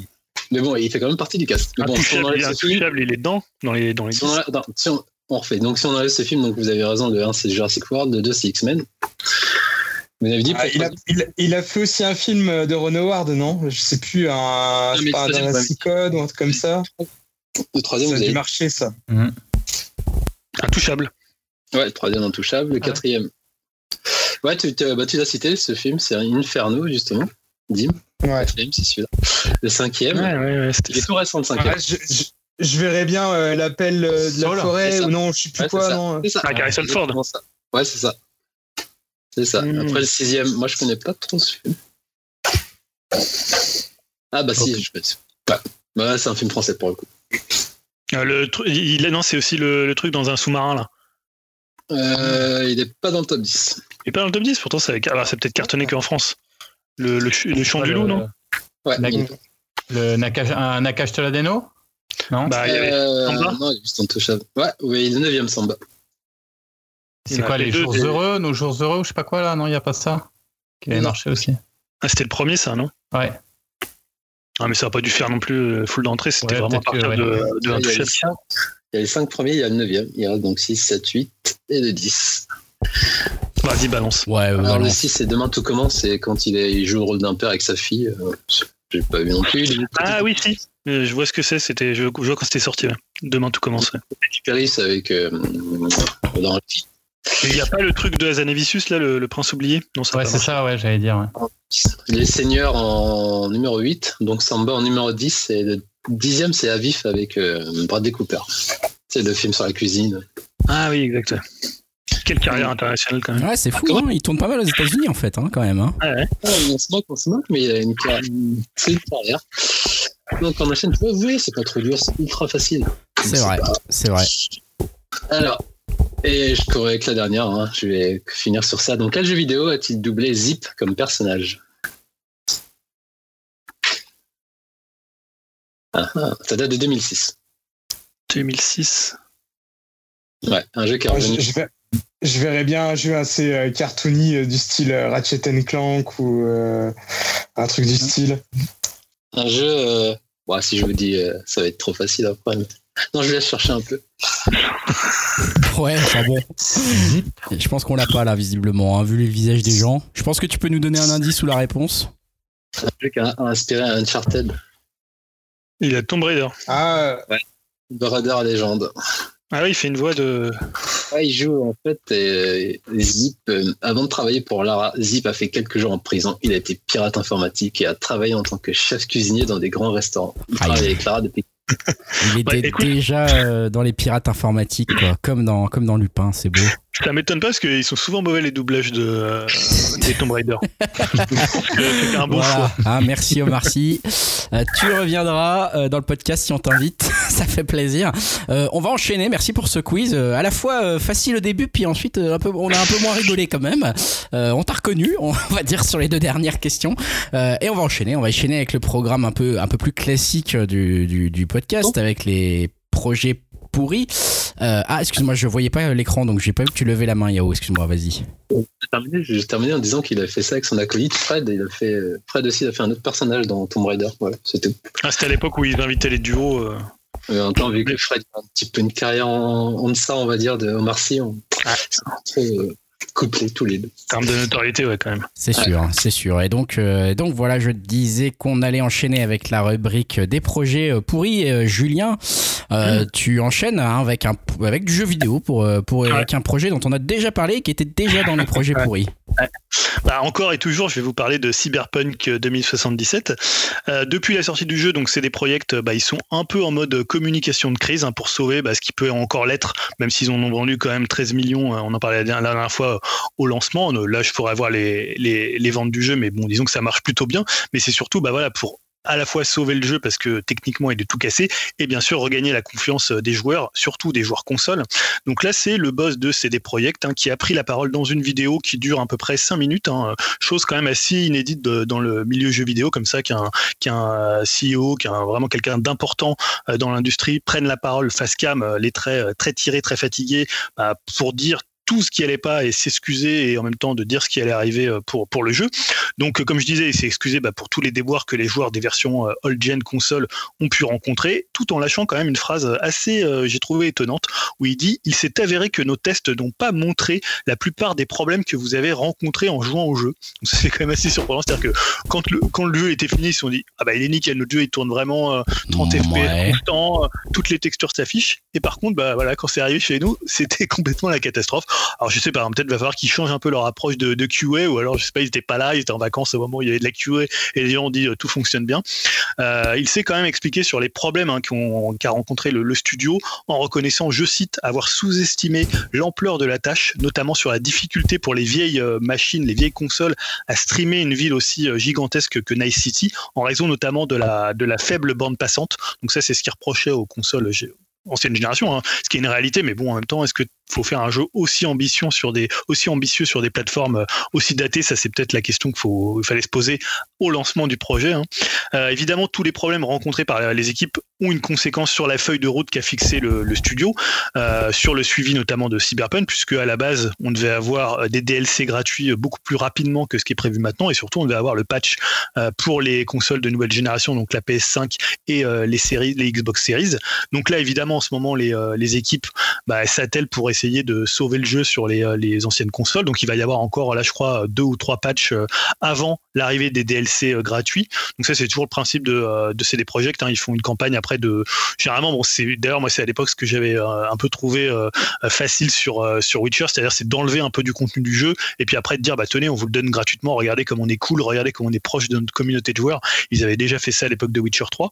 Euh, donc là, les DLC gratuits, on les aura mais un peu plus tard. Et surtout, bah, le patch pour les consoles nouvelle génération, faut pas l'attendre si on regarde leur petit diagramme avant septembre-octobre euh, 2021. Donc en même temps, comme il n'y a plus de consoles de PS5 et Xbox Series X à acheter, c'est peut-être pas plus mal, mais en même temps, tu te dis, bon, le jeu il est sorti euh, en novembre et tu vas avoir ton patch pratiquement un an plus tard. Voilà, Ouais. donc ça, bon, voilà. Bon, en même temps, on n'est plus trop surpris maintenant avec euh, tout ce qu'on, tout ce qui arrive sur Cyberpunk. Il y a eu encore des plein de trucs euh, rocambolesques euh, les, les concernant, mais voilà, c'est vrai que moi j'étais encore un peu déçu, donc je laissé le jeu traîner, j'ai laissé le jeu traîner jusqu'à la sortie du patch, mais je pensais que ça arriverait quand même beaucoup plus tôt, notamment C'était prévu le plus premier tôt. semestre. C'était prévu plus tôt à la base. Alors, ils avaient jamais vraiment communiqué, mais on pouvait penser que ça arriverait plus tôt. Alors après, on ne pouvait pas imaginer qu'il y aurait autant de correctifs à faire sur les versions euh, consoles de- d'ancienne génération. quoi. Jérémy? Ouais, Julien, et tu penses que ça va être jouable après sur, euh, sur PS4 ou ça va être fin donc c'est c'est mort quoi? Ou est-ce que est ton Bah, avis là-dessus? Franchement, euh, je pense que ça va être vraiment compliqué. hein. Je, je pense qu'ils vont quand même réussir à, tu vois, les gros bugs bloquants. Après, sur le framerate, sur des choses comme ça, bon, on verra sur les, les derniers patchs correctifs. hein. Là, c'est vrai qu'on en parle beaucoup moins. Je pense que ça doit être un des jeux qui a un taux de revente euh, les plus, euh, les plus importants. Euh, mais euh, voilà. Il faudrait, avoir des gens qui l'ont, enfin peut-être des gens qui peuvent nous en parler s'ils y ont joué. euh, parce que honnêtement, sur console euh, nouvelle génération, ça tournait pas trop trop mal. Euh, C'était voilà, ça, se jouait, il n'y avait pas de bug marquant. D'autant que voilà, au fur et à mesure, je pense que quand tout sera patché, ça va bien tourner. Après sur les anciennes, sur les consoles ancienne génération, je pense qu'ils vont faire le maximum, mais ça sera quand même un peu des sous-versions quoi. Eh ben, euh, c'est un jeu auquel on pourra jouer un an après sa sortie, quoi. Donc c'est intéressant comme concept, hein, quand même.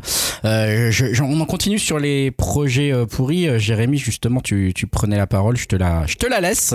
Euh, et cette fois-ci, tu nous parles d'une série qu'il faut découvrir. Hein. On la connaît pas encore assez bien cette série. Jérémy, je te laisse nous faire le plaisir de, de nous la présenter.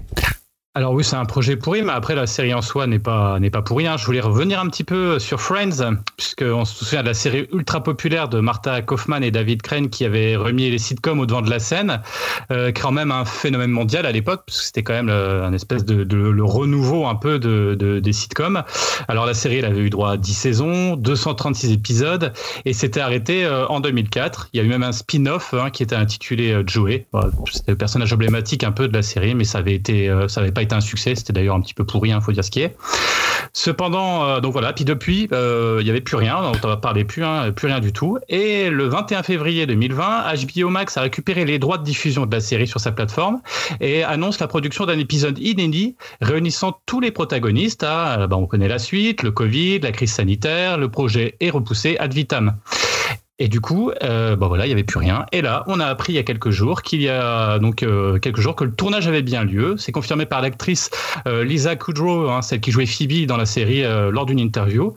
Alors vous allez me dire, ouais, bah ouais, le problème? Bah, alors pour moi, il y a, deux raisons. Déjà, un avis personnel. Laissons les vieilleries et la nostalgie là où elles sont, hein, dans les années 90. Moi, ça va très bien. Pour éviter de faire un four, en général, vaut mieux. Euh, tout le monde s'appelle pas hein, Cobra Kai, là ça marche, hein, mais voilà. voilà. Donc première chose, euh, Friend, c'est, c'est, une bonne série. Je pense que ça fait plaisir de remater quelques épisodes, voire même plusieurs, parce qu'elle, mais surtout pourquoi ça plaît, c'est parce qu'elle est ancrée dans un contexte, dans une époque très marquée, euh, et, et c'est ça qui est drôle, et, et, et ce, ce, contexte. Mais ce qui fait peur, c'est que voilà, de déterrer euh, ça, ça risque plutôt de la salir. Ensuite, et surtout ce, les paroles de l'actrice qui font peur, parce qu'elle a dit, je cite, ce n'est pas scripté. Donc euh, le, prochain épisode, ce n'est pas scripté. On ne joue pas nos personnages. C'est juste euh, nous qui nous nous retrouvons, ce qui n'arrive pas souvent et n'a pas eu lieu en public depuis 2004. En gros, c'est un épisode euh, spécial en fait où les acteurs se rencontrent. Alors bien sûr, euh, on leur interdit pas de faire un apéro entre eux, hein, de se faire un resto. Alors c'est un peu compliqué avec le Covid à l'heure actuelle, mais ça à la limite ils peuvent le faire en privé parce que moi pour le coup, euh, l'espèce de mode de la télé-réalité ou la série méta chelou, un peu comme ils avaient fait un peu type Beverly Hills là où les gens ils se retrouvent mais c'est pas les vrais personnages. Bah moi je trouve que voilà c'est c'est ça, ça marche pas. Enfin je trouve pas ça génial et ça montre surtout peut-être qu'il y a un petit manque de liquidité de ces euh, des acteurs et du coup ça sent un petit peu la bouse et c'est dommage parce que je pense que Friends n'a pas besoin de ça. C'est hyper étonnant comme projet, un épisode non scripté. Euh, ouais, tu vas juste les voir. Monica sera pas Monica, quoi. Ça sera l'actrice derrière Monica, en fait. D'accord, ok. Bah, je trouve le concept ouais pas super. Je sais pas si euh, Yao ou Dim vous vouliez parler puis finalement vous avez rebaissé la main, Yao? Euh, ouais, non, non, j'abonde dans le sens de, de Jérémy. Après, à titre perso, je trouve que la série a très très mal vieilli, même si à l'époque c'était quand même assez révolutionnaire, mais euh, par le côté des New Yorkais qui ont, qui jamais de problème de thunes et qui ont des bons lofts et tout, euh, plus trop. Et, euh, mais après, mais je pense surtout c'est niveau pécunier, hein, ils ont bien dessous, hein, surtout toute la bande, ils n'ont pas fait grand chose euh, en termes de, de, carrière, on va dire. Ah, mais c'est sûr, mais... Même série. Ils, vois, étaient, ils étaient payés un million l'épisode à la fin quand même, il y en a eu 236, c'est, c'est, ça devrait aller quand ouais. même. je trouve. Les gars, quand même. Enfin bon. Ouais, mais c'est vrai que ce projet, je, je, bon, on sait pourquoi, mais euh, on sait pas si on a envie. Je suis assez d'accord pour le coup avec Jérémy. Dim, tu voulais aussi euh, ajouter quelque chose? Ouais, je, je, voulais juste préciser, oui, mais après Jérémy nous, nous l'a dit plus tard, comme quoi c'était pas un vrai épisode, mais plus une réunion d'acteurs, à mon avis, qui vont euh, ressasser les bons souvenirs de l'époque. Mais euh, voilà, quoi. Non, je sais pas si ça va être vraiment pertinent, ouais, effectivement. Ouais, on s'en fout. Julien, effectivement, tu voulais aussi. Ouais. Et ça s'est pas déjà fait pour d'autres séries, ce système où les anciens reviennent et ils viennent juste pour discuter entre eux du bon vieux temps? Il n'y a pas eu. Je pensais que c'était Friends qui l'avait fait, mais c'était quel. Euh... Bah, Beverly Hills, ouais, pardon. Enfin, tu voulais C'était Beverly Hills euh... qui l'avait fait? Beverly Hills avait fait ça, ouais. Il y avait pas une autre... je, pensais pas, je pensais que c'était une autre série où ils avaient fait ça aussi, euh, un épisode spécial. Euh... Moi, ça me dit rien, mais. Yao, ouais. Allez, on ouais, fait... Et récemment, il y a Prince de Bel Air qui a fait ça, mais c'est genre une vidéo YouTube, il se, il se revoit. Ouais, voilà, c'est à la mode. Pas faire justement des réunions Zoom comme tout le monde et on, on en Est-ce qu'on fait écouter nos conneries à des gens, nous Non Bon, bah alors, voilà, ils peuvent pas faire comme nous. C'est pas compliqué. Euh, continuons, euh, si vous le voulez bien, sur les projets risqués. Et euh, d'ailleurs, Jérémy, je te repasse aussitôt la, la parole parce que c'est, ça va être une chronique de Jérémy. La machine à remonter dans le temps va s'arrêter au beau milieu des années 80 aujourd'hui. Plus de 15 ans pour pouvoir voir entièrement l'œuvre dont je vais vous parler aujourd'hui. 15 années d'un combat acharné, de souffrance, de motivation, alterné avec des moments de doute, de honte même parfois. a essayé vainement de m'accrocher, debout, assis en position du lotus, le matin, dans l'après-midi, début de soirée, mais à chaque fois c'était le même drame qui jouait au bout de 15 minutes. Le couperet tombait brutalement, ainsi que mes paupières qui avaient lutté péniblement, laissant choir un être exsangue. Et comme chez Rimbaud et son célèbre dormeur du Val, le dormeur n'arrivait pas à se réveiller. Aujourd'hui, je vais vous parler d'un chef-d'œuvre maudit. Je veux parler de Dune de David Lynch. Le dormeur doit se réveiller. Se réveiller.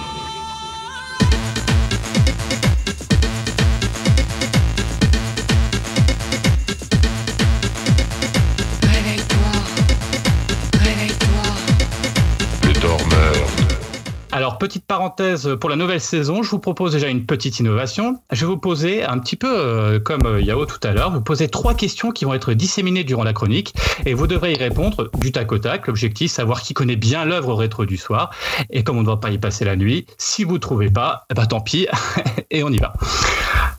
Alors soyons clairs, hein, je suis passionné par l'univers lynchien, particulièrement par le film Blue Velvet, qui est pour moi une perfection en termes d'image, de décor et d'ambiance. Alors n'allez pas me dire que je n'ai pas su comprendre l'œuvre de Dune ou pas la ressentir. D'ailleurs, Dune est un film qui m'a plus marqué, qui est un des films qui m'a plus marqué durant mon, durant mon adolescence et ma vie de jeune adulte, car il m'a demandé un effort herculéen pour le voir. Et je pense que je n'aurais jamais pris la peine de faire cet effort pour un autre réalisateur que Lynch.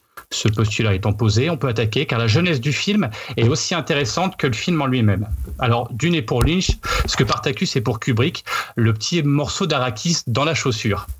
Alors euh, pourtant ça a démarré plutôt bien avec, euh, comme le raconte hein, Lynch, hein, il va rencontrer deux géants. Et c'est d'ailleurs euh, la première question que je vais vous poser. En 81, Lynch va rencontrer un producteur très célèbre qui va lui proposer de tourner la suite d'une saga, d'une saga populaire. Comment elle s'appelle? Quel est le film qui va tourner? Est-ce que vous le savez? Star Wars. Le retour du Jedi. Bien, voilà, c'est ça, c'est le retour du Jedi. Effectivement, Lynch rencontre George Lucas qui lui proposera de tourner le retour du Jedi. Alors pour recontextualiser, en fait, Lynch venait de sortir un énorme succès, c'était Elephant Man, et Lucas, euh, voyant Lynch un jeune auteur plein de talent, euh, bah, il s'est dit tiens pourquoi pas? Et sans trop vous spoiler, hein, vous, le projet donc du coup du retour du Jedi version Lynch n'aboutira jamais. Alors l'autre rencontre importante, c'est celle de Coppola, hein, qui voulait faire réaliser euh, à Lynch un film intitulant Ronnie Rocket. Mais le studio du dernier est cool et par la même occasion le film également. Ces deux rencontres vont permettre d'une part de motiver Lynch à se lancer dans la science-fiction, même s'il est loin d'être fan, et d'autre part de rencontrer Sting chez Coppola, du coup, qu'il fera tourner dans le film Dune. Alors, brièvement, avant de commencer la critique du film, je vais vous faire un petit rappel de l'œuvre originelle de Frank Herbert. Je vais pas vous raconter toute l'histoire, car il me faudrait 1000 pages, et je vous spoilerai euh, par la occasion le futur hit de Villeneuve, hein, puisque hein, on en parlera peut-être un petit peu plus tard, mais il y a aussi effectivement le film de Villeneuve hein, euh, qui va bientôt arriver, et qu'on attend tous, je pense, avec impatience. Alors du coup, je vais vous la faire courte. L'histoire raconte la lutte de deux familles, les Atreides d'un côté, ce sont les gentils avec leur fils qui s'appelle Paul, personnage principal qui connaîtra un destin singulier. Et de l'autre côté, il y a les Harkonnen, hein, les méchants avec le baron, qui est reconnaissable par son immonde, enfin, il a des espèces d'immondes pustules sur la tronche. Et lui, alors par contre, il est vraiment très méchant. Alors vous allez me demander pourquoi ils se battent. Eh bien, ils luttent pour s'accaparer l'épice, dont l'utilisation donne des pouvoirs de préscience et les yeux bleus, euh, sur une planète lointaine, une planète lointaine qu'on appelle Arrakis, mais qu'on appelle aussi Dune. D'où le nom du film. Celle-ci est réputée pour ses plages de sable très fin et sa faune accueillante, comme les fameux vers de sable géants euh, bah, qui bouffent tout ce qu'ils voient sur, euh, tout ce qu'ils voient, hein, et ses autochtones qu'on appelle les Fremen, qui attendent un messie. Mais ça, je ne spoilerai pas. Vous n'avez qu'à voir le film si vous n'avez pas vu. Ah, j'ai oublié un petit détail aussi. Il pleut jamais sur Arrakis, donc le temps est plutôt très sec. Alors concernant l'adaptation du film, plusieurs projets avaient déjà été envisagés pour adapter le best-seller, hein, réputé inadaptable. D'ailleurs, vous constaterez que tous les romans de science-fiction en général, on dit que ce sont des romans qui sont inadaptables. Hein, c'est à chaque fois ce qu'on dit. Alors en 75, euh, il y a eu un premier projet d'adaptation gigantesque avec Jodorowsky aux manettes, soutenu par des grands artistes comme Salvador Dali au décor, mais aussi Mobius. Il y a eu Orson Welles qui était parlé, il y a même Mick Jagger. Le film devait être produit par Dino De Laurentiis, mais en fait, ça va être annulé. Et c'est d'ailleurs déjà l'heure de la deuxième question. Alors en 78, qui est le deuxième réalisateur envisagé par De Laurentiis pour réaliser Dune? Est-ce que vous savez? Réalisateur Non. assez connu. Bah, Jodorowsky, non C'est pas ce que Non, justement, ça c'est le premier. Et en 78, il a proposé à quelqu'un d'autre. Scott Ah merde, en plus j'avais vu dans le. Ouais. C'est Ridley ce Scott qu'il a dit. Ah oui, par rapport à Ridley Alien. En effet, pour son deuxième projet de l'adaptation de Dune, De Laurentiis contacte Ridley Scott, euh, qui déclinera la proposition après quand même sept mois de travail sur le scénario. Le décès de son grand-père euh, l'empêche d'avoir cœur à l'ouvrage et l'immensité du projet lui fait peur, selon ses dires. Euh, il partira faire un autre petit film, hein, c'est Blade Runner. Donc finalement, il a peut-être pas perdu au change. Et donc, bah, nous y voilà. Lynch va être choisi par la fille de, de Laurentiis, hein, qui s'appelle Rafaela, qui Dino confie le projet pour réaliser Dune. Ce qui est marrant, c'est que Lynch, qui ne connaît pas le roman, apprend par téléphone la proposition de la productrice, et, de la productrice, et celui-ci comprend que le film, son nom c'est June, le prénom féminin. Alors il dit, moi je veux pas faire June, alors que c'est Dune. Bref, euh, c'est assez marrant, mais voilà. Euh, Lynch accepte la proposition et finalise le scénario qu'il qu'il coécrit en 83 et en coupant au passage dans le vif, hein, en prenant quelques libertés par rapport à l'histoire d'origine. D'ailleurs, il y a pas mal de gens qui vont critiquer aussi pour ça, euh, comme il est coutume de le faire dans ce genre de projet fa- faramineux. Et le tournage peut commencer. Alors justement, la majorité du tournage se situe dans le désert mexicain et par souci d'économie, Rafaela De Laurentiis a fait tourner en même temps que Dune un autre film sur le lieu de tournage. Est-ce que vous savez quel autre film est tourné? Alors mais vraiment, quand je vous dis sur le même lieu de tournage, c'est-à-dire que il y a le désert d'un côté, le désert de l'autre, ils tournent au même endroit. Est-ce que vous savez quel film va être tourné en même temps? C'est près de quelle année Quelle année, ouais? Euh, On est dans les alentours de 83, 83-84. 83, 84. Une dans le désert. Ouais. Euh, Mad Max? Non, ça aurait pu, mais c'est pas ça. J'ai pas là. Dans le désert. Ça Ah, fait non américain? C'est un film américain, ouais. Ah, Attends, attends, attends. Un film connu, je suppose, en plus. Ouais, après, c'est pas non plus le meilleur film du monde, hein, on va dire, mais c'est une suite d'un bon film, par contre. Ah merde, 83, c'est C'est la suite d'un bon film. c'est la suite. Euh, c'est pas la suite de Conan le barbare, non c'est pas Exactement. Bien joué, Dima. bien joué. Bien joué. Donc, effectivement, Conan le Destructeur. Euh, pardon Ah ouais. C'est Conan le Destructeur, donc. Voilà, donc euh, avec euh, Schwarzenegger. Hein, donc Raphaël racontera d'ailleurs, elle va raconter, c'est assez drôle, pour une scène sur la dune de droite, il y avait Arnold Schwarzenegger sur son cheval, des barbares encornés et un squelette de mammouth, et sur la gauche, les Fremen au grand complet en train d'escalader et de dévaler les dunes. Donc voilà, on a ce côté assez marrant là-dessus. Donc tout est là pour, euh, pour faire du film en fait un mythe en puissance. Alors euh, Anthony Master est un artiste anglais qui va s'occuper des décors euh, grandeur nature et en dur, en se basant sur quatre le vénitien, l'égyptien, germanique et baroque victorien. Du coup, il y a quand même du lourd. Les effets spéciaux sont confiés à tous les grands pontes de l'époque, dont l'équipe d'Industrial Light of Magic, hein, vous devez connaître, ce sont les meilleurs dans les effets spéciaux d'optique puisque c'est l'équipe de George Lucas. Euh, pour le personnage principal, il fait choix de prendre le jeune inconnu Kai McLallan, qui deviendra un habitué de Lynch. Sa prestation du personnage principal Paul est à la hauteur des attentes. Euh, le thème musical, ô combien important dans une épopée de science-fiction, est tiré d'un thème acheté à Brian Eno, donc euh, c'est plutôt pas mal, alors que le groupe Toto est appelé en renfort pour apporter un côté épique à l'œuvre. D'un point de vue stylistique, Lynch innove dans le film avec un procédé unique, c'est la voix intérieure généralisée. Alors c'est pas une voix off, mais vraiment la voix intérieure d'un personnage visible à l'écran, un peu ce que l'on retrouve dans les bandes dessinées. Euh, c'est un espèce de procédé quand même qui est assez rare au cinéma. À sa sortie, bah, un bide absolu, aussi bien public que critique. Et vraiment, euh, le film a fait un four, sauf en France, euh, où le film va rencontrer le succès surfant sur, la vague, surfant sur la vague des sorties de Mad Max 2, de Starman et de Terminator. Alors, pourquoi ça a fait un bide comme ça? Le film va souffrir d'un enchaînement de mauvais choix que l'on va imputer majoritairement à la productrice, la productrice plus qu'à Lynch.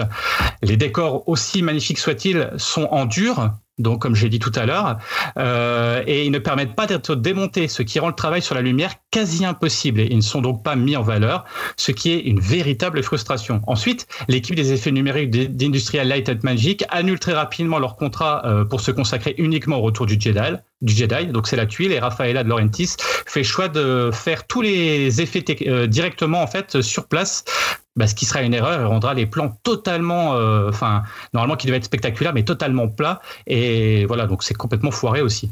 Mais surtout, euh, l'étendue de sable filmé ne met pas en valeur la planète mythique. C'est malheureux à dire, mais parfois on a le sentiment de voir des Playmobil dans un bac à sable, tellement il n'y a pas de profondeur. Enfin, ça marche pas du tout. Concernant le thème musical d'Eno, de, Brian Eno, ça fonctionne bien, pas de souci.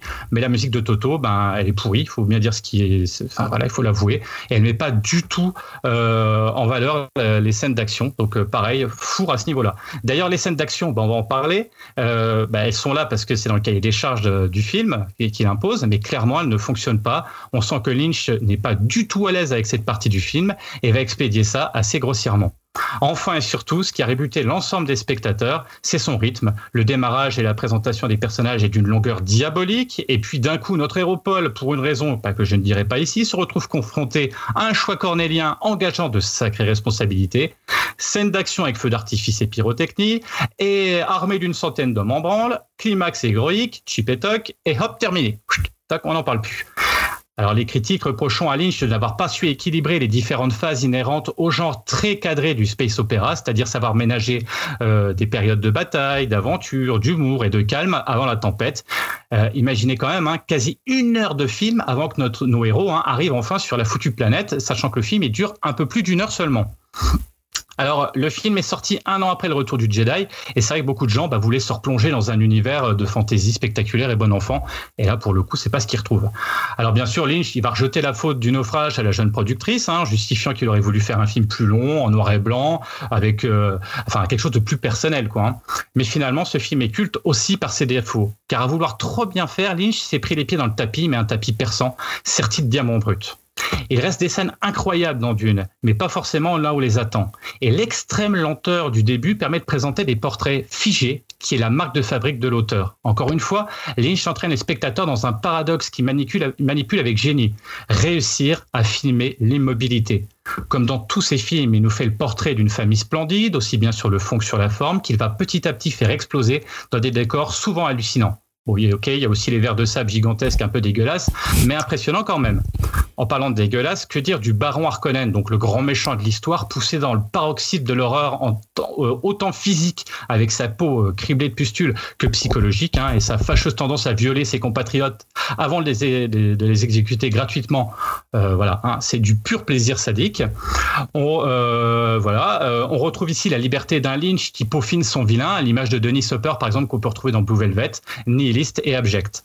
Sting, euh, le comparse de l'affreux baron Harkonnen, euh, vaut aussi le détour car il est également un pur produit lynchien. Je mettrai juste un petit bémol personnel sur son combat euh, final, hein, vêtu d'un unique string. Tant d'efforts sur le costume tout au long, hein, les costumes sont quand même vachement bien foutus. Tout ça pour ça, en fait, pour le mettre en string à la fin, parce que ça, j'ai pas trop compris le délire, mais bon, hein, c'est un choix artistique. Voilà. Finalement, pour moi, la boucle sera bouclée. Le déclic concernant mon attrait pour le film s'est fait dès l'instant où j'ai visionné Dune comme un film de Lynch, c'est-à-dire un film ésotérique et non une œuvre euh, galactique grand public. Après tout, on ne peut pas reprocher à Lynch de faire du Lynch. À la fin de la séance, j'ai pu euh, crier fièrement, debout sur mon canapé, The Sleepers Must Awake. Et je vous conseille maintenant d'en faire autant et de visionner si vous ne l'avez pas vu ou le revoir. Bon conseil, ça va être difficile quand même. Faut pas le, faut pas le nier. hein, effectivement, je pense qu'on a tous essayé. euh, Peut-être vous l'avez vu, hein, d'une vous, vous autres. Moi, j'ai jamais. Je suis comme toi, Jérémy. J'ai essayé et je n'ai jamais réussi à rester éveillé devant. Jamais. Donc, je n'ai jamais réussi à le voir en entier. Euh, Je suis coincé dans la, le- la première heure chiante là depuis toujours. Dim.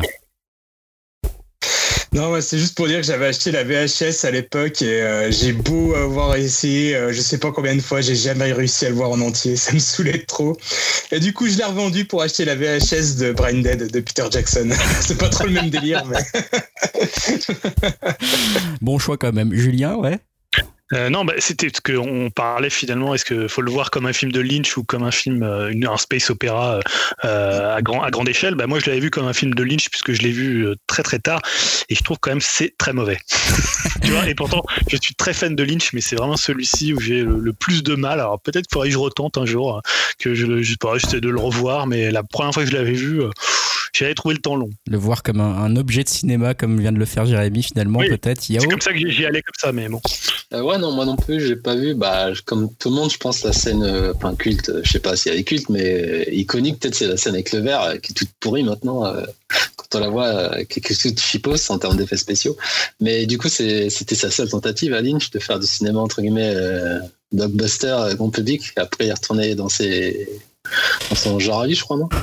Bah, Il n'y a disons pas qu'il a, d'autre équivalent dans- de Dune dans sa filmographie. il a pas aimé du tout, du tout euh, le trip quoi. Enfin, ça l'a pas du tout, ça l'a pas du tout plu. Après de faire des films un peu plus légers, il en a fait. un je me rappelle celui du, je sais pas si vous l'aviez vu, un film qui est pas mal. J'ai oublié le nom, hein, mais d'un un paysan sur son tracteur là qui Ouais, va parcourir les vraie. Une États-Unis. histoire vraie. Euh, une histoire vraie, voilà, donc qui est un peu plus léger, mais c'est vrai que. Ouais, mais je parlais vraiment tu sais, en, termes de structure et de moyens à financer, c'est vraiment son, son plus gros budget d'une. non Enfin, je veux dire, gros à l'époque. Enfin, c'était vraiment une, un, Ah, c'était un film gros avec budget, des ouais. grosses ambitions. Ah ouais, ouais, ouais, ouais c'était un gros Et budget. ouais. depuis, euh, Rien. Ah ça l'a vacciné pour le coup. euh, D'ailleurs, c'est c'est- est-ce que de, pourquoi c'est c'est vrai que pour le coup, je me souviens plus s'il l'avait signé. euh, donc, est-ce qu'on- quand tu signes, tu sais, Alan Smithy, euh, euh, c'est quand tu, tu veux plus. Je sais pas si c'est vraiment quand tu regardes le film. Quand tu regardes le Alors- film, euh, il est signé Alan Smithy ou il est signé Lynch? Non, non, il- non, parce qu'en plus, ce qu'il faut savoir, c'est que lui, il disait qu'il voulait faire une version beaucoup plus longue. Et ce qui s'est passé, c'est qu'après, il y a eu un téléfilm qui est sorti de 4 heures, en fait. C'est téléfilm de 4 heures où là, ils ont repris les bandes et ce qui manquait. Et là, par contre, pour le coup, là, il s'est écarté du projet parce qu'il trouvait ça encore plus pourri, quoi. Mais non, après, euh, voilà, c'est, je pense que voilà, c'est une œuvre effectivement qu'il faut voir vraiment comme un, comme, comme vraiment quelque chose. Il faut le regarder en, analyse, quoi. En analyse, c'est hyper intéressant parce que mine de rien, il y a, c'est ça qui est dommage et frustrant, c'est que effectivement, en l'analysant, on s'aperçoit qu'il y a quand même beaucoup de choses qui ont été mises en place pour que ça soit un carton et que ça marche. Sauf que le problème, c'est que quand on est déjà un personnage, enfin un- une personne déjà un peu atypique, ça va pas coller avec effectivement une œuvre qui se veut quand même grand public. Et là, du coup, euh, ben, ça explose parce qu'il y, a un- il y a un cahier des charges à respecter et lui, il les respecte, mais il sait pas les faire, quoi. Ouais, Julien. Mais, mais tu vois, je trouve que par exemple sur Elephant Man, qui est un film euh, grand public, il arrive vraiment à faire du Lynch tout en ayant un film qui peut toucher le, le- le plus grand public qui est pas forcément ni connaisseur ni amateur de Lynch, tout en ayant des séquences quand même qui sont euh, très barrées, très, euh, très dans l'univers lynchien. Et tu vois là ça fonctionne. Alors que je trouve que dans Dune ça a plus de la, en fait là ça prend moins en fait la, la greffe entre le- l'espèce de côté comme tu disais au début un peu ésotérique de Lynch, euh, ce côté de la conscience et en même temps de faire du cinéma d'action, du cinéma spectaculaire, euh, ça la greffe prend pas trop quoi.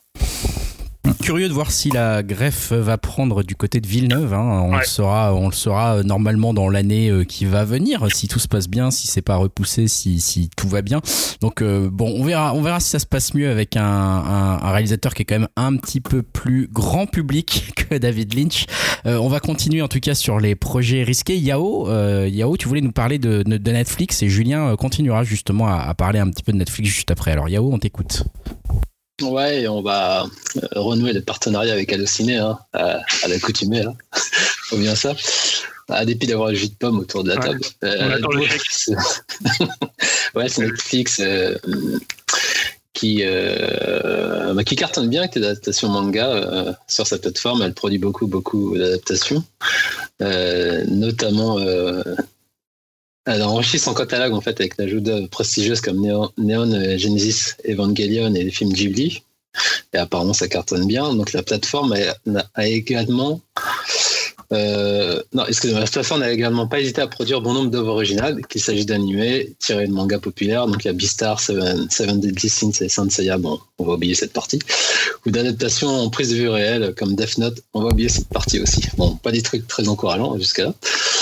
Mais alors, j'ai mis ça dans le projet risqué car je me dis quand même, euh, je vais. Ouais. Ah, Seven Deadly. Sins, c'est pas si mal, hein. Dis donc, oh, je te trouve un peu dur, hein. Moi, j'ai regardé, c'était pas Ah si non, non, mal. je disais, on va, on, va mettre ça de côté. Bah, déjà, toi, tu vas te calmer avec tes parents, déjà, et tes goûts. Je, te parlais de Sanseiya, je disais Ah, ça- j'ai pas regardé. Ça, c'est disais, possible. Et Death Note, c'est surtout les séries live. en fait. Death Note n'a pas une très bonne réputation, j'ai pas essayé, j'avoue. Voilà. Et donc, du coup, euh, elle va commencer à produire des. On en avait déjà parlé, je crois, des, des grandes séries cultissimes euh, d'animés, euh, produire ça en série live, donc ça fait un peu peur. Euh, J'ai pas mis dans le projet pourri quand je me dis, quand même, c'est une chance, mais ça, on commence avec One Piece, quoi, qui va être adapté en série live, donc c'est quand même un gros, gros, gros chantier. Notamment parce que c'est le manga le plus vendu au monde avec un million de chapitres qui vient d'être publié au Japon. Donc One Piece sera prochainement adapté en série live action, donc par Netflix. Un projet supervisé donc par l'auteur, c'est déjà peut-être une bonne chose, mais on se souvient que Toriyama avait aussi supervisé Dragon Ball Evolution avec un beau gros chèque à l'appui, hein, donc on sait ce que ça vaut, hein, euh, les auteurs qui supervisent euh, les, œuvres comme ça. Donc le tournage euh, devrait prochainement débuter pour une diffusion courant 2022. Bon, avec les Covid, peut-être pas, on sait jamais. Pour l'heure actuelle, les interprètes de l'équipage du chapeau de paille emmenés par Luffy ne sont pas connus. On sait tout de même que la série reprendra l'essence du manga, ce qui implique que l'intrigue du manga sera remaniée par les scénaristes. Ça, ça fait peur aussi, Oh là là. forcément. Et donc, bah, c'est une série attendue et redoutée forcément Oh là par, les fans. Et quand même, elle a un budget de ouf, cette série. Elle a un budget de 100 millions de dollars hein, pour une première saison. Donc, c'est c'est une des plus chères jamais produites. Donc, euh, pour le coup, euh, je suis curieux quand même de voir ce que ça peut donner, mais je pars pas euh, très très confiant vu l'univers de la série et mettre ça en série live, ça va être chaud quoi. C'est Ah un ouais. peu comme euh, comme euh, tu sais, les débuts des, des comics, quand tu adaptes tout ça, tu te dis comment ils vont faire, quoi. Surtout l'univers loufoque de Oda. Donc j'attends de voir. Bah, après, il y a Cowboy Bebop. Ouais, Dim. Euh, je voulais juste savoir, euh, parce que même si on connaît pas le casting, euh, c'est un projet fait par des Américains ou par des Japonais? Est-ce que le casting va être japonais ou américain? Tu sais ça? Aucune idée. Mais je crois que j'avais entendu parler d'une série Jap, mais je pense que là, ça va être plus peut-être peut-être produit par des Ricains, vu, vu les moyens. Ce qui n'est pas encourageant non plus. Bon, après, on a Cowboy Bebop, bon, ça, pour le coup, c'est très très flippant. Bon, je crois qu'on avait déjà évoqué, c'était l'acteur John Cho euh, qui, devait euh, qui devait interpréter Spike. Mais apparemment, il s'est blessé. Euh, je crois qu'il y a deux ans, je crois. Il a eu une grave blessure au niveau de la cheville, donc du coup, le tournage a été reporté. Et donc, euh, pour l'instant, il n'y a pas de date de prévue. Et au casting, on retrouve Christopher Yost, qui est le scénariste de Thor Ra- Ragnarok. Donc, pour toi, Greg, oh, c'est quelque chose de bien. Et il y aura aussi Mustapha Shakir, qui a joué dans euh, Luke Cage. Bah, j'ai pas vu pour le coup. Et Daniela Pine- Pineda, qui a joué dans la Jurassic World Fallen Kingdom. Donc, elle, elle interprétera Faye. Donc, Faye Valentine. Donc, pour l'instant, il n'y a aucune date. Et voilà. Donc ça aussi, c'est pareil, c'est à double tranchant. Vu la série, moi, moi, à titre perso, je trouve que ça nécessitait pas d'avoir une adaptation live, mais bon, hein, on les connaît, les producteurs et tout ça, quoi. Et dernière série que je vais m'attarder, après il y en a d'autres, hein, je ne fais pas tout le listing, mais il y a Yu Yu Hakusho qui est aussi une série euh, ultra, euh, bah, ultra culte hein, au Japon, c'est un peu le pendant de Shonen de Dragon Ball, quoi. Et donc celle-là, c'est... À la base, il y avait déjà un animé, donc on s'attendait à un reboot animé, mais non, pareil, il y aura une série live action. Donc c'est pareil, ça fait peur vu, euh, vu l'univers et tout ça. Donc, euh, donc ça fait un petit peu peur tout ça. Ouais, Dim. Ouais, non, je voulais juste rajouter parce que bah, nous, on est tellement à fond euh, sur les animes et tout, on adore ça, on en regarde beaucoup et euh, on trouve que c'est une hérésie, mais euh, je, sais qu'il y a quand même beaucoup de gens qui supportent pas du tout de regarder des animés et on va dire ils vont préférer regarder la version live. Hein. Donc, tu parlais, on va dire que les producteurs s'en fichaient et qu'ils voulaient lancer le projet, mais ils le lancent pas non plus à l'aveugle. Hein. Je pense que il y a un marché pour ça quand même. Bah, ouais, vas-y, Greg. Ouais, mais je, je- moi je connais pas très bien One Piece, même pas du tout. Hein, donc je pose une question vraiment de, de, de noob, mais euh, il a pas un pouvoir genre qui permet d'allonger ses bras en mode. euh, Ouais, justement. Ouais, ça. parce que ça, ça va être juste ridicule en effets spéciaux. Je veux dire, même si C'est bien fait, ça va paraître comme euh, comme un espèce de truc un peu cheap, quoi. Enfin, je, même même tu vois, si les gens veulent le voir en, en vrai, je trouve qu'il y a une incohérence avec le l'esprit, ouais, un peu fou du manga que que Yao décrit, quoi. Là, je sais pas si tu te rappelles des 4 fantastiques. Euh, te souviens son pouvoir. euh, il a... en bref. C'est ça. il- ouais, il y a Ouais, Jérémy. Euh, ouais, non, puis il y a aussi le, le- tout l'univers, quoi. C'est-à-dire que tous les personnages sont, euh, sont même, c'est une caricature de, de, de pays, de gens, de. Enfin, je vois pas, honnêtement, c'est ça qui fait la force de. Pas tant le scénario qui est pas forcément génial, mais c'est surtout l'univers, l'humour, l'ambiance et puis les, les effets spéciaux improbables et l'animation. Euh, Enfin, je vois pas comment on peut retranscrire l'univers de One Piece. Enfin, autant je trouve ça, moi j'aime beaucoup, j'ai un petit peu arrêté parce que c'est vrai que c'est long et ça n'arrête pas et c'est c'est- c'est vrai Pareil que euh, c'est dommage, mais après peut-être qu'un jour je m'y remettrai euh, sérieusement. Mais je- honnêtement, c'est vraiment le truc euh, chapeau s'ils arrivent à faire quelque chose. Après, il faut pas cracher dessus parce qu'on l'a pas vu encore, hein, mais mais mais puis pareil, le, le chopper et tout, c'est-à-dire le- leur, leur médecin qui est un qui est un petit renne en fait. euh, Enfin, ça va être en image de synthèse cheap. Et enfin, je sais pas comment.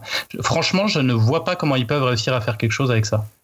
Bah, c'est ça. Et, et Dim, tu disais, c'est, on n'est pas le public, mais tu sais très bien que c'est, c'est d'abord les fans qui vont quand même se relayer dessus. Donc tu vois, c'est un peu à double tranchant leur truc. euh. Non, mais c'est Ouais. sûr, hein, je suis, d'accord avec toi. hein, on est les premiers pigeons. Bah, c'est comme, euh, on va dire, quand il y a un Transformers qui sort, euh, on est, enfin, il y a beaucoup de gens, c'est les premiers à gueuler, mais c'est les premiers à être dans la salle pour aller voir. là, quoi. tu parles de toi, là, tu parles de toi, Dima, euh, ça, on le sait. Ah, hein. pas, pas que de moi, pas que de moi, non, non. Regardez-moi euh, non, j'ai même pas été le voir le dernier, donc euh, voilà. Ouais, voilà. Bah, enfin bref, donc du coup, j'ai mis dans le projet risqué. J'avoue, j'aurais pu glisser dans le projet pourri, mais bon, euh, Ça, c'est- j'ai pas vu d'image de trucs. euh, Je suis d'accord avec toi. Donnons une chance. Donnons une chance. C'est compliqué, cela dit. hein. Sur le papier, c'est très compliqué. compliqué, hein. ouais. Je suis d'accord. hein. Euh, On continue à parler de Netflix, justement. Euh, bah, je l'avais dit avec Julien. Julien, alors c'est un titre énigmatique. Netflix fait son cinéma euh, et c'est d'un projet risqué. Alors qu'est-ce que ça va, cacher cette, ce titre? Ouais, parce que c'est en fait un message pour tous les complotistes. hein. Je me suis dit, mais euh, voilà, vous vous dites c'est peut-être Bill Gates qui a emporté le, Covid dans le monde, c'est peut-être des riches. Non, moi je pense que c'est Netflix et je trouve que c'est une théorie qui se tient beaucoup mieux, puisque s'il y a bien un nom bah, qui profite de la crise sanitaire actuelle, c'est bien Netflix, hein, puisqu'il cartonne avec des séries de qualité comme Queen Can't Beat, euh, mais il cartonne aussi avec des séries de merde comme Lupin. Donc je me dis, euh, c'est peut-être un espèce comme ça de plan à l'échelle internationale pour réussir à imposer. Et autre chose, il cartonne aussi au niveau cinéma. C'est-à-dire que quand tu regardes les tops de l'année dernière, il y a des films comme Uncut James dont on a parlé ici ou comme Manque qui ont euh, trusté en fait les premières places, alors qu'avant c'était un peu euh, le grand méchant loup euh, Netflix, jamais dans nos top cinéma tant qu'on a nos salles de cinéma. Et euh, bah voilà, pour eux, on sait jamais chez Netflix qui, leurs ambitions en termes de cinéma, on sait jamais trop si c'est des producteurs, si c'est des, si finalement c'est juste des acheteurs de films, puisque on sait que pour, le coup, Manque n'aurait pas existé sans eux, alors qu'un Uncut James, c'est plutôt eux qui l'ont acheté.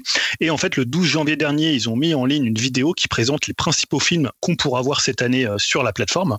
Alors perso, moi, sur tous les films qu'ils ont présentés, j'ai surtout retenu le film d'Adam McKay, qui est le réalisateur de Vice, avec DiCaprio et Jennifer Lawrence, qui s'appelle Don't Look Up. Mais on va dire qu'il y a quand même un total impressionnant, alors qu'ils n'étaient peut-être pas tous dans la vidéo, mais ils annoncent 71 nouveaux films en 2021, avec donc plus, comme ils disent, plus d'un nouveau film par semaine. Donc ça, c'est très bien pour nous. On va pouvoir avoir pratiquement euh, tous les 15 jours euh, un film Netflix duquel on va pouvoir parler, puisqu'on pourra euh, notamment plus aller en salle. Euh, mais c'est pas tout, puisque Netflix, bah, comme je disais, le grand complot avec euh, la Covid-19, c'est que bah, ils font également euh, leur marché auprès des studios de cinéma, vu que toutes les salles sont fermées, il n'y a aucun film qui sorte. Bah, en fait, bah, ils vont voir des studios. Là, notamment dernièrement, avec, ils, ont, ils sont allés voir la 20th Century Fox euh, pour acheter La femme à la fenêtre de Joe Wright avec Amy Adams et Gary Oldman, qui est un thriller qui sera disponible sur Netflix à l'été 2021. Et ils vont pas s'arrêter là, hein, puisque Scott Stuber, le directeur général des productions originales Netflix, euh, déclarait Je pense que d'autres opportunités et conversations se profilent au vu des films que nous avons déjà acquis, et pas seulement dans le circuit des festivals. Cette année encore, nous avons acheté le premier film de Halle Berry, que j'ai hâte de découvrir. Alors, déjà, tu apprends qu'il a hâte de découvrir un film qu'il a déjà acheté, donc ça, c'est quand même pas mal. Le type, il l'a même pas vu, il l'a déjà acheté. Bon, ça c'est assez. Et pour info, ils ont aussi euh, essayé d'acheter euh, Godzilla contre Kong. Ils avaient proposé 200 millions de dollars apparemment à Warner Media. Donc Warner Media a refusé. hein. On peut penser aussi que Warner Media va le mettre sur sa plateforme euh, HBO Max. hein. Il y a toujours, on sait, euh, on avait parlé la dernière fois une guerre des plateformes. Mais on peut dire, bah voilà, toute cette crise de cinéma euh, profite à Netflix. Alors je l'ai mis dans les projets risqués parce que 71 films à l'année, il va quand même y avoir un paquet de déchets. hein. Il suffit de voir les, productions de Netflix euh, de ces dernières années, que ce soit en série ou en film. C'est pas toujours euh, une qualité extraordinaire. Et là, il y en a encore plus. Euh, Ouais. Mais en même temps, je me dis, dans une année où tu vas euh, principalement être chez toi et pas du tout dans les salles, bah, tu vas peut-être être quand même content de, de les voir racheter des films. Alors c'est vrai que maintenant, comme il y a une guerre des plateformes de streaming, ça va peut-être être un peu plus dispersé. Tu en auras sur HBO Max, tu en auras sur Disney+, tu en auras peut-être sur Amazon. Mais voilà, je me dis que c'est quand même un acteur qui va peser de plus en plus et que c'est vraiment un acteur à qui la, la crise sanitaire va profiter. Ça c'est sûr. Moi j'ai pas vu hein, cette fameuse euh, vidéo des, des, des films. Après il faut pas oublier que Netflix ils aiment bien aussi sortir euh, genre des petites comédies romantiques euh, un peu Mm. cheapos, Ouais. euh, tu vois, Ouais, y a moyen, budget aux États-Unis où le truc c'était complètement tu l'as vu, tu l'as déjà oublié. Euh, ça on va s'en taper je pense des trucs comme ça dans les 71. Donc effectivement ne nous emballons pas trop vite non plus sur le chiffre. Ce n'est pas la quantité qui compte. Hein. Voilà on va on va voir justement euh, si si dedans il y, a, quelques petites pépites ou pas du tout. Euh, ça, ça sera la question. Et puis dernier projet euh, risqué. Alors je comprends pas qu'il soit là. Il devrait être dans projet qui hype. Je sais pas pourquoi. pourquoi tu l'as mis, Julien Est-ce que c'est une erreur? Parce que euh, Aronofsky, Fraser, Fraser, Brendan Fraser. Euh, moi, c'est hype. Hein. C'est, hype, c'est Ouais. direct. ça, c'est sûr. Justement, tu, dis ça sur presque, j'ai l'impression, le, le ton de la blague, mais s'il y a bien quand même euh, bah, un projet qui a tout du projet risqué, puisqu'il concerne en fait deux noms qui sont faits, je trouve, pour les projets risqués, c'est Darren Aronofsky et Brendan Fraser, euh, avec en plus, je trouve, ce petit supplément de risque qui fait me demander ce qu'ils peuvent bien faire ensemble. Tu vois, tu te dis, c'est quand même le mariage un peu, un peu mariage contre nature entre voilà Aronofsky qui est plutôt un, un cinéaste un peu plus cérébral et Fraser qui est pas vraiment un acteur cérébral. On va pas se mentir non plus. Donc voilà, c'est un peu le. Je sais, pas, un peu- je sais pas, ça pourrait peut-être être le yin et yang ou je sais pas, un peu la rencontre de deux éléments contraires comme ça qui s'attirent et qui forment un truc euh, complètement dingue. Euh, le projet en question, en plus quand tu vas lire le projet en Ah, question, ça, je ne sais pas, ouais. alors c'est The Wall, hein, donc The Wall, je crois que c'est la baleine, hein, c'est ça en anglais, Ouais, c'est ça. hein, ouais. The Wall.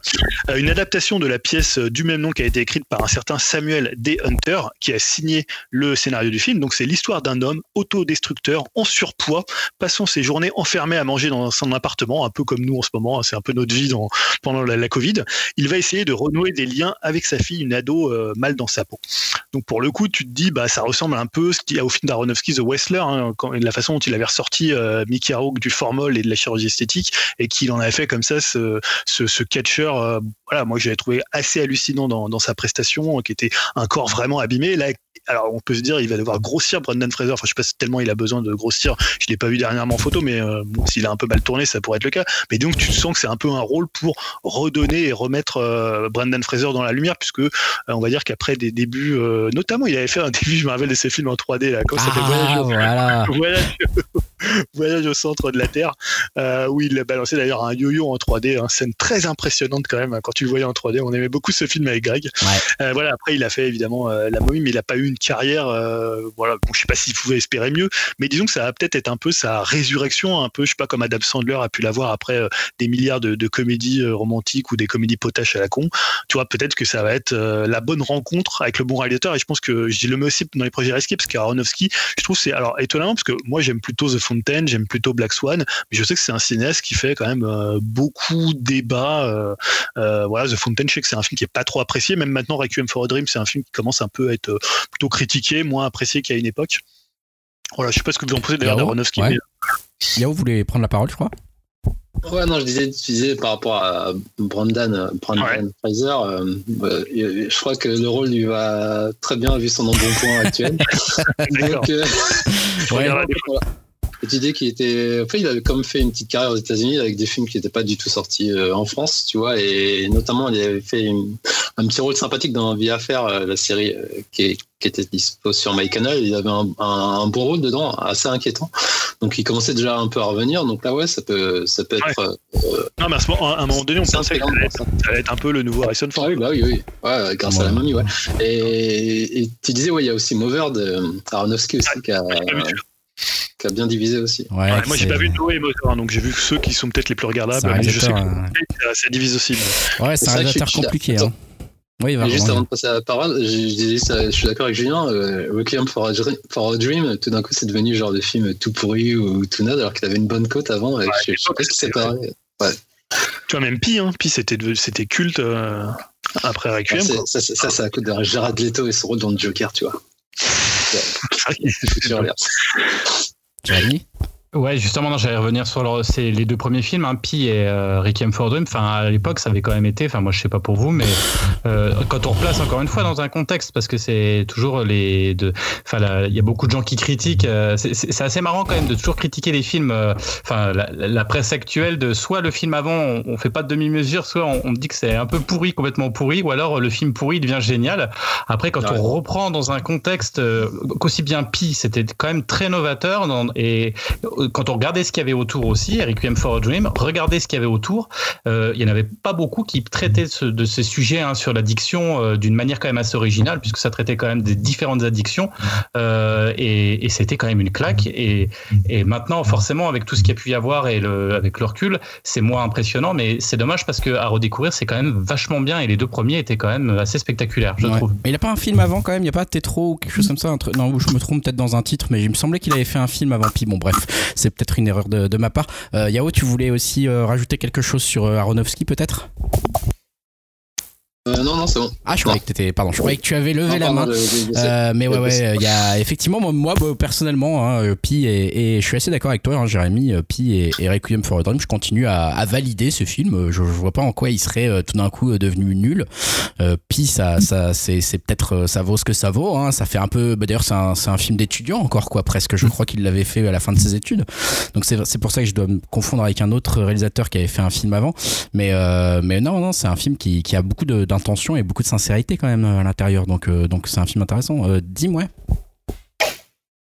Non, bah, juste pour euh, parler d'Aronofsky, euh, je suis euh, plus ou moins d'accord avec vous sur sa carrière, mais vous avez oublié quand même de citer un de ses films qui est pour moi peut-être une des plus grosses boosts que j'ai vues ces va dire dernières années. Qu'il va dire Noé, Noé. avec, euh, Ah oui, avec Russell Crowe. Ah, ça, c'était vraiment, mais waouh, ça, c'était du lourd. hein. Je pense que pour moi, c'est vraiment son pire film. hein. Ah, c'est un peu sans Ouais, avec les géants de pierre, euh, même euh, on parlait de, mauvais acteurs, là, ça joue pas super bien non plus dans ce film-là. Enfin, c'est un peu la, la, catastrophe, quoi. Je sais pas trop ce qui s'est passé avec ce film, mais c'est assez pathétique, quoi, on va dire. Julien? Ouais, non, et puis, et puis euh, même euh, The Wrestler, moi j'avais trouvé que The Wrestler c'était plutôt euh, un bon film. La façon dont finalement il filmait un peu caméra à l'épaule, c'était quand même assez impressionnant. Et rien que pour Requiem for a Dream, moi, voir la scène, rien qu'avec Hubert Selby Jr., voilà, qui est un des plus grands, un des plus grands écrivains américains de, de ces dernières années, et de le voir gueuler avec son espèce de, de, de gros, de, de, gros parlophone là pour dire as to as, as to us là avec Jennifer Connelly et la meuf qui est avec elle, voilà, c'est déjà culte, rien que ça pour voir Hubert Selby Jr. Ça, c'est vrai. C'est vrai. C'était la bonne époque. Euh, voilà, on va passer, si personne n'a plus rien à dire, au projet qui hype. Euh, projet qui hype. Alors, à qui je passe la parole? Eh ben, Yao, Yao, on va parler un peu de jeux vidéo. Ouais, de néo-rétro, on va dire, avec euh, le retour de Ghost and Goblins Resurrection, qui arrive le 25 février 2021. en fait, le jeu a été Ouais, le jeu a été présenté lors de, des Games Awards en 2020. En gros, euh, venant de célébrer les 35 ans de, l'emblématique jeu d'action plateforme, hardcore, faut le préciser, euh, donc Ghost and Goblins Resurrection se situe à mi-chemin entre un épisode inédit et un remake empruntant et transformant des éléments du, euh, ben, de la saga, mais aussi de son successeur Ghouls and Ghost. Donc les producteurs ils expliquent dans une vidéo qui a été mise en ligne, je crois qu'il y a une semaine, avoir impliqué Tokuro Fujiwara, le réalisateur du jeu original, donc c'est déjà un bon gage et qui a qui avait quitté Capcom après la sortie du premier Resident Evil en 96 pour fonder le studio Whoopi Camp, ceux qu'on fait Tombi, donc c'est encore un gage de qualité. Et mais je crois qu'il a bossé sur, sur du Megaman, si je ne dis pas de bêtises. Donc il a été fermé en 2000 de son studio et il est revenu en 2018 pour permettre aux vétérans de travailler en tant que consultant je cite un peu les côtes. Nous avons inclus de nombreux clins d'œil aux jeux originaux. Dans la zone 1, les environnements rendent hommage à la fois à Ghost and Goblin et Golden Ghost. Malgré tous les changements apportés, nous sommes restés fidèles au premier jeu. Par exemple, dans la forêt d'origine, vous, vous aviez vraiment l'impression d'évoluer parmi les arbres. Dans ce nouveau titre, nous avons voulu aller encore plus loin en ajoutant des mécanismes de plateforme et des interactions avec la forêt. Par ailleurs, nous avons beaucoup retravaillé les boss, de nombreuses facettes ont été améliorées, le cyclope par exemple, la façon dont il interagit avec son environnement et son comportement en combat sont traités de façon très différente. Commente euh, euh, Peter Fabiano qui est aussi euh, impliqué dans, le jeu. Donc contrairement au jeu d'époque, il n'est toutefois pas question d'imposer une difficulté accablante au public. Donc c'est pour toi, Greg. On témoigne, la présence de trois difficultés différentes. Donc il y a écuyer, chevalier et légende oublier le mode page qui permettra aux jeunes, apprentis, aux jeunes apprentis de partir à l'aventure avec un nombre de vies illimité. Ça, c'est pour moi. pour le 25 février. Et en fait, j'ai vu qu'il avait déjà des retours. Il a une patte euh, graphique assez particulière, donc il n'est pas du tout euh, en sprite comme, comme les anciens. Donc là, ça fait plus un peu jeu, euh, tu sais, vitraux qu'on trouve dans les, bah, dans les églises. C'est plus un peu plus ce style-là en termes de, de design. Et de toute façon, euh, euh, papier aussi quand c'est animé, en fait, c'est un peu saccadé dans l'animation. Donc, euh, j'ai quand même hâte, vu que la série, j'apporte quand même dans mon cœur, vu que moi, j'ai bien squatté le premier sur NES, qui était un de mes traumas de l'époque, super hardcore. Et je sais pas pourquoi je suis passé à côté de la période 16 bits comme de nombreux jeux j'avais cité, genre Megaman. J'ai complètement fait l'impasse, je sais pas pourquoi. Et je me suis remis avec l'épisode 3D, on en parlait sur Maximo, sur PS2, qui est une très bonne très bon opus en 3D. Et après, j'avais fait quand même des petites collections sur PSP, tout ça, mais j'ai quand même un charme pour Arthur dans, cet épisode. Et le principe, tu te fais toucher, tu perds ton armure, tu te retrouves en calbut et tout. Donc, euh, j'aime bien l'ambiance en fait. Et donc, je suis, quand même hypé euh, de voir ce que ça va donner. Donc, je, vais peut-être le prendre, euh, je pense, Day One. Bah, tu nous feras un retour, tu nous feras un retour là-dessus. Jérémy, tu voulais aussi en parler, t'avais joué toi? Euh, ouais, ben moi je, voulais, ça m'a rappelé un jeu, mais vous savez peut-être euh, que vous connaissez peut-être, qui est sorti euh, il, y a, il y a quoi il y a, En 2017, s'appelait Course Castilla. Je sais pas si vous aviez si vous aviez joué. En fait, c'était un hommage. Pardon? Ouais, j'ai vu des vidéos aussi. Ouais, voilà, il est, bah, c'est un hommage euh, clair et net, hein, euh, euh, comment de, de, de, cet univers et qui est donc un petit, un petit studio espagnol, je crois, Light Studio s'appelle, et ils avaient fait un truc qui était vraiment, vraiment intéressant, bien hardcore aussi, mais, même exactement, c'est vraiment un hommage. Hein, donc pareil, il faut faire deux boucles, hein, parce que la particularité du jeu aussi, c'est que une fois qu'on a fini une fois le jeu, on se dit ah ça y est, j'ai fini. Non, non, non, Maintenant, tu refais encore une boucle parce que sinon, t'as pas la fin. Donc, et là, même combat, hein, quand je suis arrivé au bout du jeu, j'étais là ouf. Et puis là, non, non, tu refais parce qu'il te manque euh, un truc pour finir euh, vraiment quoi.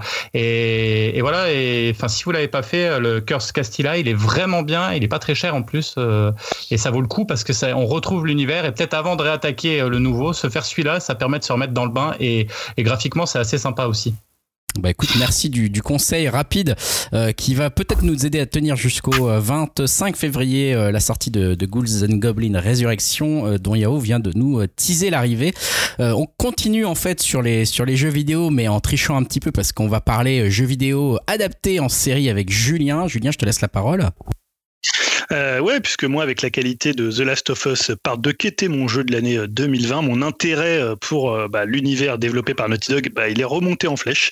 Euh, on avait déjà parlé de la série euh, qui est produite par HBO et portée à l'écran euh, par Neil Druckmann et Craig Mazin, donc qui est euh, l'auteur de, de Tchernobyl, et qui va reprendre en fait les événements du premier jeu, à savoir le road trip post-apocalyptique avec Ellie et Joel. Eh bien, on a eu un nouveau nom euh, à ce casting déjà quand même assez prestigieux, euh, Kantemir Balagov. Donc en fait, c'est un jeune cinéaste russe, qui a eu prix de la mise en scène euh, de la section Un certain regard à Cannes en 2019 pour ce second film Une grande fille, a été choisi pour réaliser le pilote. Donc je trouve vraiment que c'est des choix forts, des choix qui vont un peu dans, dans un univers assez austère, euh, qui devrait bien coller à la série. hein. Ça va pas être la, franche rigolade, ça va pas être la bamboche, hein, comme on dit, euh, comme on dit par chez nous. Et moi, je trouve que ça laisse plutôt augurer de quelque chose, de pas mal. Alors voilà, on attend. C'est toujours délicat d'adapter un jeu vidéo en série, mais je trouve que bah, Last of Us, ça s'y prête bien puisque de base, hein, c'était un peu adapté euh, de la route, c'était un peu adapté voilà de tous les films de euh, les, les comment les fils de l'homme. Voilà, c'était un peu tous ces films post-apo que- avec des, des fuites euh, comme ça. Donc, euh, je pense que ça peut être sympa vu les noms déjà. Il faudra attendre de voir le casting et le réalisateur des autres épisodes, mais je trouve déjà ça fait envie. Oh, Yao? Je sais pas, il a- je crois qu'il avait laissé sa main de Non, non, non, j'avais juste envie de préciser que par rapport à Ghost and Goblin, Oh, ça sortait sur Switch. Ah, En ça fait, sort sur Switch. Effectivement, on l'avait pas dit. dit, euh, différence. Pardon Ouais, pour mais ce là, on était petit. passé à des vrais jeux vidéo, donc euh, non, tu pouvais, tu Mais pouvais je- suis curieux de savoir si ça arrivera à la hauteur de Lupin quand même, hein, cette série The Last of Us, parce que euh, ça a beau recruter à Cannes, tout ça, est-ce que ça va nous divertir ou est-ce que ça va nous faire chier hein? Il y a quand même un risque, un potentiel. euh, série chiante, hein, moi je pense, attention, on est on est hypé, mais il y a toujours un petit risque que ça se que ça se foire et que ça soit pas très marrant à regarder, parce que tu citais le, le mec de Tchernobyl, par exemple, la série de Tchernobyl a été très sympa, hein, c'est sûr, mais après euh, tout le monde l'a cité comme un espèce de chef-d'œuvre et au final, euh, ça nous a pas laissé non plus une forte euh, impression dans le temps, je trouve, Tchernobyl. on avait Ah, aimé la regarder et après ça n'avait pas apporté bon, bon, grand chose de plus que ça. Non, mais par rapport à ce que tu peux attendre d'une série télé adaptée d'un jeu vidéo, et si c'est du niveau d'un Tchernobyl, bon, t'auras quand même un. Ça pourrait quand même le faire quand même. C'est sûr, c'est sûr. Euh, on enchaîne. Ah, Yao lève la main, ouais, Yao. Il lève la main mais avec son micro coupé. Ouais, Ce c'est toujours le- un nouveau principe. Non, qu'on mais pardon, en fait, j'ai j'ai oublié de baisser la main. Oh. fois. on croit rêver. Ah ouais, je suis pas habitué. C'est la dictature, faut lever la main. Eh bah ouais. Eh ouais. Euh, on continue, on continue avec les jeux vidéo. euh, Cette fois-ci euh, en, en vrai, en direct, en premier sujet. Hein, c'est pas une série dont on parle, c'est même un studio dont on parle et dont c'est bien sûr Dimitri qui va nous en parler, on s'en doute. Vu le sujet, Dim, n'est-ce pas? Ouais, donc euh, bah, je vais vous parler du euh, label euh, Lucasfilm Game qui revient pour nous proposer tout un panel de jeux avec différents éditeurs. Alors jusqu'à maintenant, c'était Electronic Arts hein, qui, qui avait l'exclu pour les jeux Star Wars, mais maintenant c'est plus le cas. Même s'ils vont quand même continuer à bosser ensemble, hein, ils ont déjà un projet de jeu en cours actuellement, bah, qu'on imagine bien être la suite de Jedi Fallen Order. Et surtout, ça serait bête de se priver vu le succès du premier jeu et aussi du récent euh, Star Wars Squadron hein, qui ont euh, tous les deux euh, vendu plus que les, prévisions projetées. Et donc, bah, des projets avec d'autres éditeurs, il y en a. Et euh, vu que Lucasfilm, c'est pas que Star Wars, on va commencer avec Indiana Jones. Alors, on a appris que c'était Bethesda qui préparait un jeu sur la licence via son studio suédois Machine Games, qui a entre autres, entre autres bossé sur Wolfenstein. Et euh, le jeu sera pas la- l'adaptation d'un film, mais sera une histoire originale de l'aventurier. On imagine bien un jeu à la Uncharted ou euh, Tomb Raider. On n'en sait pas beaucoup plus pour l'instant, mais euh, ça serait intéressant de savoir aussi bah, sur euh, quelle plateforme le jeu va pouvoir sortir, hein, vu que Bethesda a été racheté par Microsoft. Donc, à voir si ça sera qu'une exclue Xbox ou s'ils arrivent à trouver un terrain d'entente pour que ça puisse sortir aussi sur PS5.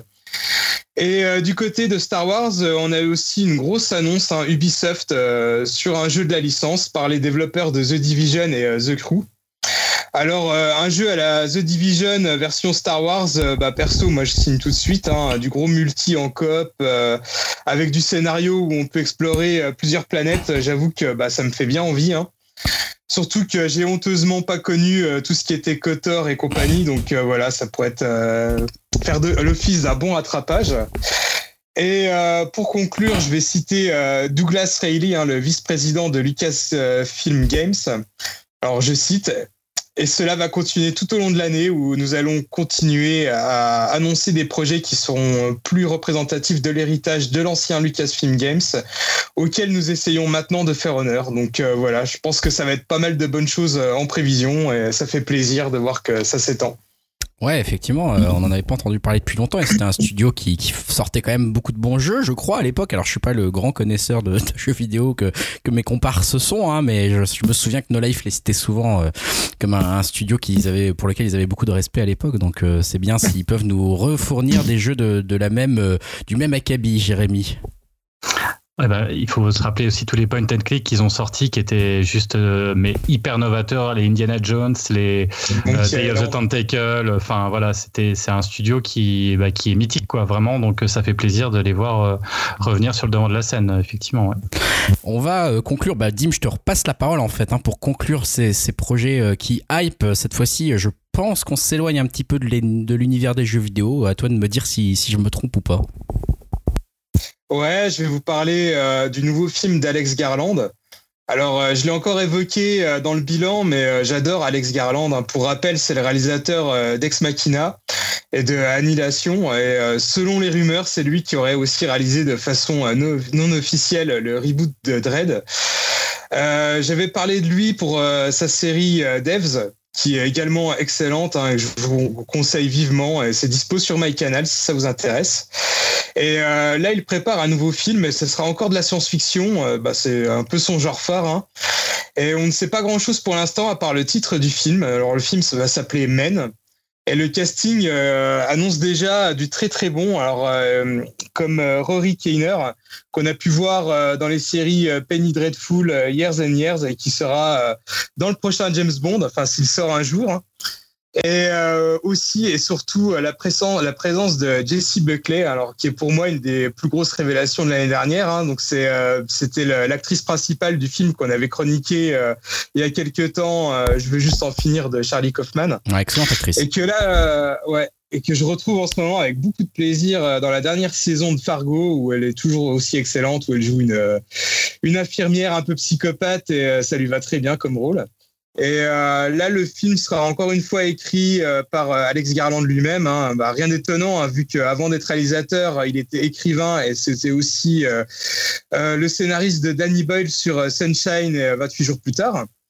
Et le film devrait parler d'une jeune femme qui part en vacances seule dans la campagne anglaise après la mort de son ex-mari. On ne sait pas plus, mais moi, c'est juste tous ces noms-là qui me, qui me hype. Ouais, ouais, ouais, c'est sûr. Je savais pas que c'était lui qui avait. J'avais pas fait le lien avec Annihilation en fait euh, de, de Alex Garland. Et c'est vrai que c'est un, un film qui était très surprenant, ça aussi, euh, très sympa. euh, donc euh, effectivement assez hypé par ce projet assez mystérieux en fait, hein, quand même encore pour l'instant. Men, Ah, évidemment. tu, tu sais, tu sais, excuse-moi, tu l'as peut-être peut-être dit, mais les dates, on sait 2021, 2022, non, non, on sait je pas. je l'ai pas du tout précisé parce que pour l'instant on ne sait pas et puis bah vu la situation actuelle c'est un peu compliqué de savoir. C'est sûr, pas de projet sur euh, la comète, je ne sais pas quelle est l'expression, mais voilà celle que j'utilise. Euh, on va enchaîner avec une partie euh, assez rapide, peut-être débat, peut-être citation, name, dr- name dropping, hein, comme on dit, puisque c'est attente 2021 slash fourre-tout pour l'interrogation. Je lis en direct, même comment on a intitulé cette, cette partie. Alors, partie que je vais, où je vais vous laisser bien sûr complètement parler, parce que personnellement, je- j'essaye de pas trop me tenir au courant hein, de l'actualité qui va venir, etc. Même si on a un podcast là-dessus, j'essaye de, de pas me faire spoiler et d'avoir des surprises euh, au moment où ça sort. Donc, euh, donc j'avoue que j'essaye de pas trop, pas trop, trop en savoir. euh, mais, mais voilà, dites-moi un petit peu. je crois qu'Yaot était à l'initiative notamment de cette, cette partie attente 2021. Euh, Est-ce que c'est parce que tu avais justement un projet particulier en tête, quelques films, quelques séries, des, sur lesquels tu voulais peut-être nous indiquer que tu les attendais? Euh, ouais, non, c'était pour être dans la continuité du bilan. Vu qu'on avait fait le bilan, je me suis dit, on peut peut- peut-être faire nos attentes pour 2021. Bon, bah, avec ce qui se passe, euh, ça va être euh, à nuancer, mais moi, euh, en pêle-mêle, j'avais ma grosse attente, c'est le prochain euh, Goichi, le Mario Rose 3, forcément, hein, qui est censé arriver cette année sur Switch. Donc j'ai trop hâte. Euh, après, j'ai nouveau Fueda, mais ça, j'en doute un peu, vu que pour la pour la nouvelle année, ils ont envoyé une carte avec leur prod. Euh, vu que maintenant, il a fondé un studio qui s'appelle Game Studio, si je dis pas de bêtises, tu me corrigeras, Julien. Euh, et de, sur le visuel de la carte, il y avait un, il y avait un visuel du prochain, ce qui pourrait être le prochain projet. Donc, euh, Apparemment, ça serait plutôt un documentaire. Ce qui se un semble- documentaire. Ah, crotte.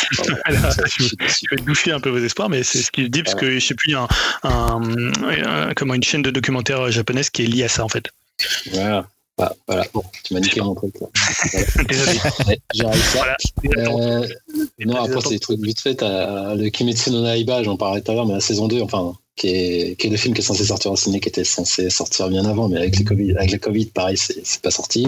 Après, il y a la conclusion de Shingeki no Kyojin, bon, l'attaque des titans, qui est, normalement, c'est censé se terminer cette année, et puis l'anime aussi, donc ça, c'est mes grosses attentes, et puis des films qui étaient censés sortir l'année dernière, genre Mandibule de euh, Monsieur euh, Dupieux. Dupieux. Voilà, que j'avais hâte de voir, et j'espère qu'il qu'un jour les cinémas vont réouvrir pour pouvoir le voir. Quoi, Ouais, mais ouais, même au revoir les cons, euh, je, je l'aurais bien vu ce film. euh, et là, je, je suis un peu déçu de pas. Alors, je sais même pas s'il est sorti au final ce film, à vrai dire, mais, mais bon, voilà, ça, c'est un, des- un films que j'aimerais bien voir. Il est toujours au cinéma. Euh, ouais, il y sera pour, euh, pour quelques temps encore. Euh, ouais, je sais pas si vous autres, vous voulez euh, réagir, Julien, euh, Dim, Jérémy. Pour l'instant, pas de main levée sur vos attentes. Toi, Dim, je te laisse, je te laisse peut-être nous dire qu'est-ce que tu attends, toi, dans cette année? Alors, euh, pêle-mêle, j'ai noté, sans trop réfléchir, hein, j'ai noté comme ça à l'arrache, euh, déjà avoir une PS5. Bon, ça va peut-être euh, se résoudre bientôt.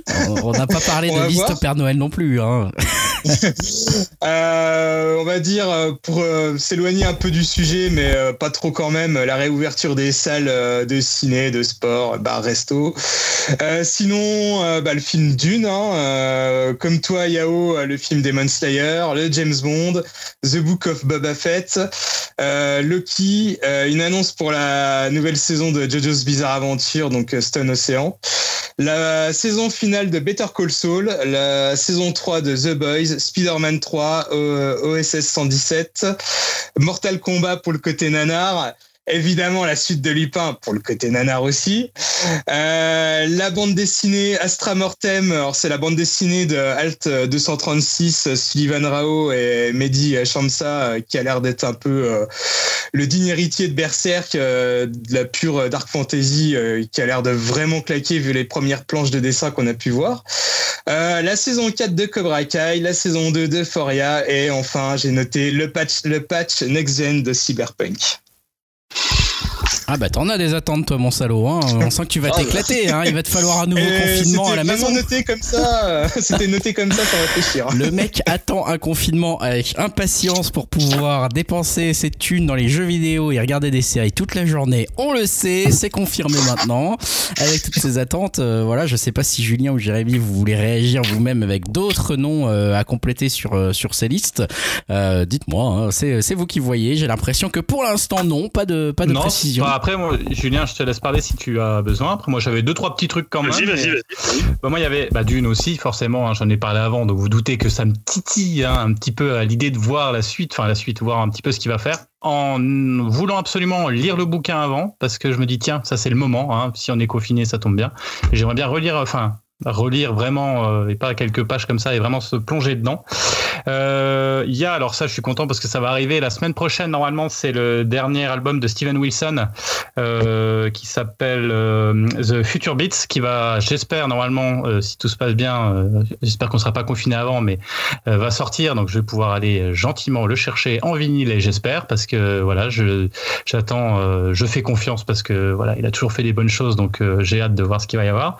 Et dernière, alors c'est même une petite news qui est assez marrant. Et là, je, je- je suis curieux de voir ce qui va se passer. En fait, il y a une compagnie saoudienne euh, qui s'appelle Electronic Gaming Development Company hein, qui, qui vient de racheter euh, des parts de la firme japonaise, euh, de japonaise SNK à 33,3%, enfin, euh, 33,3%, ce qui est pas rien. Ouais, et, c'est du beaucoup, coup, et du coup, je me dis, tiens, alors on voit hein, que, enfin, on peut voir qu'ils veulent insuffler une nouvelle vie peut-être. En tout cas, ça va peut-être apporter des choses intéressantes à, à la firme japonaise SNK. Alors pourquoi pas, euh, j'en viens à rêver, peut-être d'un, je sais pas, un nouveau Metal Slug, ou alors peut-être qu'ils vont nous refaire des. Attention, c'est un rêve, hein, comme Dim, hein, je, je, je- j'espère. peut-être qu'ils vont nous refaire des cartouches Neo Geo, mais au lieu de les payer 1000 euros, on les payera 10 balles. ou- Enfin, il y a un truc, Ah ouais, un truc sympa. En, en tout cas, en tout cas, c'est une nouvelle qui vient de tomber que j'ai trouvé assez intéressante et de voir qu'est-ce qu'ils vont faire avec cette firme qui qui a des qui a du potentiel et qui malheureusement en ce moment se cherche un petit peu et c'est pas toujours génial. Et ils ont fait quelques petites erreurs, donc euh, je suis curieux de voir. Ça peut être un four absolu, comme ça peut être quelque chose d'intéressant et on verra. Mais c'est un investissement uniquement financier, c'est-à-dire qu'ils n'ont pas l'intention de produire des jeux vidéo euh, eux-mêmes. euh, cette, cette firme qui a investi, on ne sait pas plus quoi. On ne sait rien du tout, on sait juste qu'ils ont racheté. Alors à mon avis, ça, ça serait bête d'acheter et pas d'utiliser et pas de faire quelque chose. Donc euh, à mon avis, ils vont faire quelque chose et quoi? Ça, bon, Ah, en curieux. espérant que ce soit pas euh, Si, de la il, y a, une news, apparemment, ils vont faire des pachinko Ouais, à c'est- Dubaï. C'est Voilà. ce que j'allais dire. J'allais dire des pachinko. En général, ça finit comme ça. hein. Ça finit par des pachinko. Donc tu viens de me casser. Non, je déconne. je Il a fait son Julien. Il a fait son Julien. Ouais, je suis mon Julien, je sais pas du tout. Julien, toi, t'as pas pris la parole là. vraiment- Oh, pardon. Vas-y, euh, Yao. Non, non, je disais, tu crois vraiment que SNK peut, peut revenir comme, comme à la période des- enfin, de l'âge doré de, de la boîte Tu crois vraiment encore, du coup? Il suffit d'un- d'une big idea, d'un gros coup, et puis boum, c'est reparti. hein. On voit comment ça se passe à l'heure actuelle. hein. Une idée, et c'est reparti. Après, on verra. Après, c'est sympa de se dire, il y a un potentiel. C'est c'est mieux que rien du tout, quoi. On verra. Euh, oui, alors moi je pense qu'en 2021, le plus sûr, c'est d'attendre des séries, euh, puisque voilà, des films, c'est un peu compliqué. Alors en série, moi j'attends la série, la saison 2 de la série que Lupin n'a pas réussi à détrôner, c'est The Witcher, saison Bien 2, sûr. évidemment. Parce que déjà, ça va être l'occasion de, bah, de revoir la saison 1. Je vais me refaire la saison 1 juste avant la 2 pour vraiment être, tu vois, bien dans le truc. Donc j'ai très hâte de revoir la 1. Et je pense que la série que j'attends le plus cette année, c'est à mon avis euh, la, la meilleure série de ces dernières années, c'est Succession. Euh, c'est vraiment tout ce que j'aime dans les séries et tout ce que voilà ce que j'attends d'une série qui est une série je pense qu'il pourrait être une série événement, c'est-à-dire que chaque épisode, les gens pourraient en parler à la machine à café, si tant est qu'il y ait des machines à café en 2021. Mais voilà, c'était un peu le, le Game of Thrones, j'avais dit, dans, le, des dans gens. le monde de la, de la finance, et des gens pour en parler. Mais voilà, Succession saison 3. J'attends pas mal Le Seigneur des Anneaux, euh, la série d'Amazon. Je sais pas si ça sera en 2021 ou en 2022, mais euh, voilà, c'est un gros, gros budget. Je trouve que Amazon, parfois, ils sont un peu en retrait sur les séries, à part peut-être avec The Boys. Mais euh, je pense que là, voilà, voilà, ça va être vraiment un truc dont on va parler et qui va Ouais. faire un gros événement. Il y a dans les séries, a la série de Nakash et Toledano qui vont reprendre la série israélienne euh, en thérapie. Donc ça, je suis toujours curieux de voir ce qu'ils peuvent faire euh, sur une série. C'est des réalisateurs que je trouve plutôt intéressants et qui sont toujours assez bons pour euh, brosser des portraits. Euh, donc voilà, en thérapie, ça peut être intéressant. Une série que j'attends qui est sur un serial killer qui s'appelle The Serpent, qui est- qui va être sur Netflix, Netflix avec Rahim. Donc voilà, moi j'aime beaucoup les serial killers. Enfin, j'aime beaucoup, je m'intéresse beaucoup. J'aime beaucoup, tu vois. C'est vraiment les mecs cool. Et voilà, Netflix, ils sont un peu spécialistes des serial killers. Il y a, pas mal de, de, de- de petits documentaires plutôt pas mal. Et il y a une série aussi qui est, moi j'aime bien aussi les Il y a les serial killers et les arnaqueurs, toujours des gens bien. Et il y a une série qui s'appelle Inventing Anna, euh, qui va revenir sur une arnaqueuse, un peu comme euh, pouvait l'être Franck Cabagnal, dont euh, s'était inspiré euh, comment euh, Spielberg pour faire euh, faire attrape-moi si tu peux. Donc c'est une, euh, une, une fille qui avait arnaqué ses amis, des hôtels de luxe, qui avait voilà arnaqué plein de gens très très riches. Donc ça, ça peut être très cool. C'est basé sur une histoire vraie. Et sinon, question euh, film. Euh, bah, j'attends quand même pas mal le OSS 117 puisqu'on a vu une bande annonce il y a pas longtemps. Là ils viennent encore de mettre des photos, dont des photos avec Pierre Ninet puisque on le voit enfin Pierre Ninet dans, dans le prochain OSS. Alors voilà, je suis un peu je suis un peu craintif euh, par rapport au fait que ça soit Bedos qui réalise, mais sur ce qu'on a vu sur la bande-annonce là d'une minute, je trouve que c'est quand même le ton de, euh, d'où on reconnaît le ton de Jean-François Alain, donc ça je l'attends beaucoup. Il y a le Elvis aussi de Baz Luhrmann. Euh, je suis pas un grand fan de Baz Luhrmann, mais je me dis qu'Elvis, tu vois, ça, selon l'époque qu'il choisit, ça peut être quand même un truc, euh, bah si, ça peut être quand même un truc très Projet risqué, Baz Luhrmann. hein. j'attends pas mal aussi l'adaptation du- de, la, de comment le biopic de Supreme NTM qui s'appelle Suprême. Donc euh, voilà, j'ai envoyé les castings pour voir à quoi ressemblaient Cool Chain et Joey Star. Donc euh, je trouve que ça peut être intéressant. Il y a Benedetta de Paul Verhoeven aussi qui peut être intéressant. Euh, le Titan de Julia Ducournau, moi j'avais vraiment été très impressionné par euh, comment euh, c'est grave. Hein. Euh, son premier film que je trouvais vraiment euh, excellent. Euh, il y a aussi le nouveau Céline Sciamma. Moi, par, contrairement à toi, Greg, j'avais été un peu déçu par Portrait de la jeune fille euh, en feu. Mais voilà, il y a Petite Maman. Il y a le nouveau Edgar Wright, évidemment, qui devrait sortir bientôt euh, avec Anna Taylor-Joy. Euh, et il y a aussi le, le prochain Almodovar où il va encore réunir, enfin, ça va être Almodovar plus Penelope Cruz, qui s'appelle Madresse Parallèles, les mères parallèles, qui raconte l'histoire de deux femmes qui accouchent en même temps et on voit l'évolution des enfants qui sont élevés parallèlement. Voilà, je trouve que les meilleurs films de Almodovar, c'est les films avec Penelope Cruz, notamment Étreinte brisée. Et bah, sur, j'en parlais tout à l'heure, le nouveau Adam McKay, euh, ça va être à mon avis le gros truc sur Netflix, puisqu'il y a quand même un casting assez dingue avec euh, DiCaprio, Jennifer Lawrence, Timothée Chalamet. euh, Voilà, il y a un gros gros casting, le nouveau Adam McKay. Donc voilà, mais en même temps, je sais pas si tous ces films vont sortir, hein, parce que pour le coup, euh, Sur Netflix, il y a des bonnes chances, hein, mais alors après les autres, effectivement, tout ce qui est, tout ce qui est un peu plus incertain, on verra. par contre, c'est vrai que celui que celui que tu disais avec Adam McKay, on a quand même une bonne Ouais. chance qu'il sorte celui-ci a priori. il va Et pas- après, juste, j'ai pas parlé pour les jeux vidéo, j'attends pas forcément grand chose parce que, enfin, Bayonetta 3, mais je sais pas si ça sortira cette année. Et quand même Breath of the Wild 2, mais je sais pas non plus si ça sortira cette année. Et en disque, je me pro- jamais, je projette jamais très très loin, mais moi, il y a le nouvel album de Kiwi, enfin, le deuxième album de Kiwi Junior, dont j'avais parlé ici, et qui est un album que j'attends beaucoup. Dernier album de PNL peut-être? Euh, Avec un peu Ah, de je sais pas, ouais, il pourrait sortir quelque Ah chose ouais, cette année, je vois, vois bien. ça, ça a traîné, il y a eu pas mal de temps de prod hein, avec les confinements, peut-être qu'ils ont eu de la. Ils ont eu- Ah, et c'était quand même, c'était quand? C'était 2000 avril 2019, Ah, 5 c'était avril 2019. 2019. euh, ouais, 5 avril même, je peux te le dire.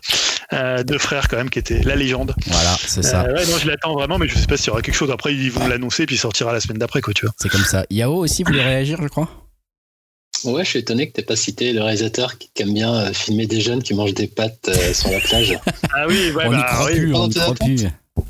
Effectivement, oui, je pense que le nouveau Mektoub, alors il y a peut-être deux Mektoub, hein, ça va être peut-être l'année Mektoub, euh, puisqu'il y aura Intermezzo qui devrait sortir, et la suite euh, t'es duo, hein, euh, qu'on, je crois qu'il est tourné, euh, je sais pas s'il est monté. Et non, j'ai oublié aussi un film, euh, moi j'avais beaucoup aimé, c'était Stan qui nous l'avait fait découvrir, c'est euh, Antonin Perret-Jadko qui avait fait euh, euh, notamment euh, La loi de la jungle, euh, film très très drôle, et là qui devait revenir, le film est, est- enfin, est déjà fini, il est prévu depuis très très longtemps, qui s'appelle La pièce rapportée, et je trouve que c'est un type qui a vraiment dans la comédie, euh, on parlait des OSS, mais qui a vraiment un univers assez, euh, assez à lui, vraiment un style d'humour euh, que tu retrouves pas ailleurs. Alors voilà, ça plaît, ça plaît pas, mais je trouve euh, La loi de la jungle, c'était vraiment un film vraiment hyper drôle.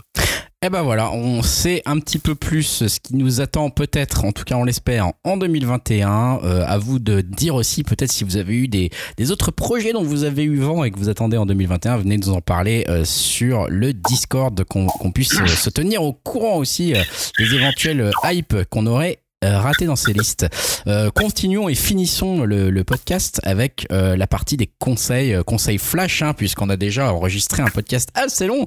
Donc euh, voilà, et en plus je vois qu'on en a pas mal des conseils ou des déconseils, on verra. Euh, et ça commence avec Yao qui nous parle de session Wakanim.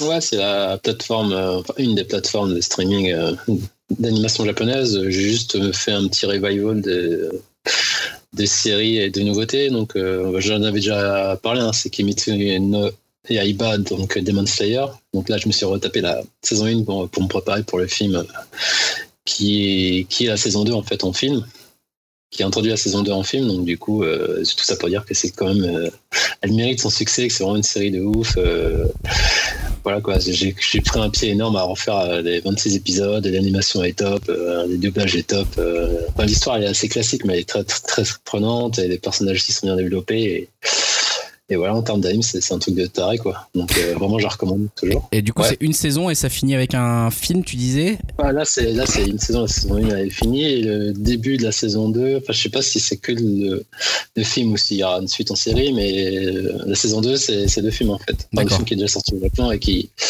qui a détrôné Chihiro au box-office, donc c'est un énorme, énorme, énorme carton quoi. C'est vraiment un phénomène de société. Donc il y a ça, il y a aussi, eh ben, ça c'est spécial dédicace à Julien, euh, Pro- Promised Neverland, euh, la série de sa fille, qu'elle adore. elle- Ah, on, regarde la saison 1 là en ce moment. Il me reste deux épisodes de la 1. C'est Ouais, vraiment la, pas mal. saison 2, euh, la saison 2 a débarqué et ça démarre sur un chapeau de roue. C'est c'est- c'est- c'est- c'est pareil, c'est c'est niveau animation, ça déboîte. Ouais, c'est. Ouais. Est-ce qu'ils ont enfin quitté euh, l'orphelinat? Parce que moi, j'en peux plus. tu vois, je me dis merde. ils- On spoil pas, on spoil pas, on spoil pas. Non, Attends. spoil pas, mais c'est long des fois, tu vois.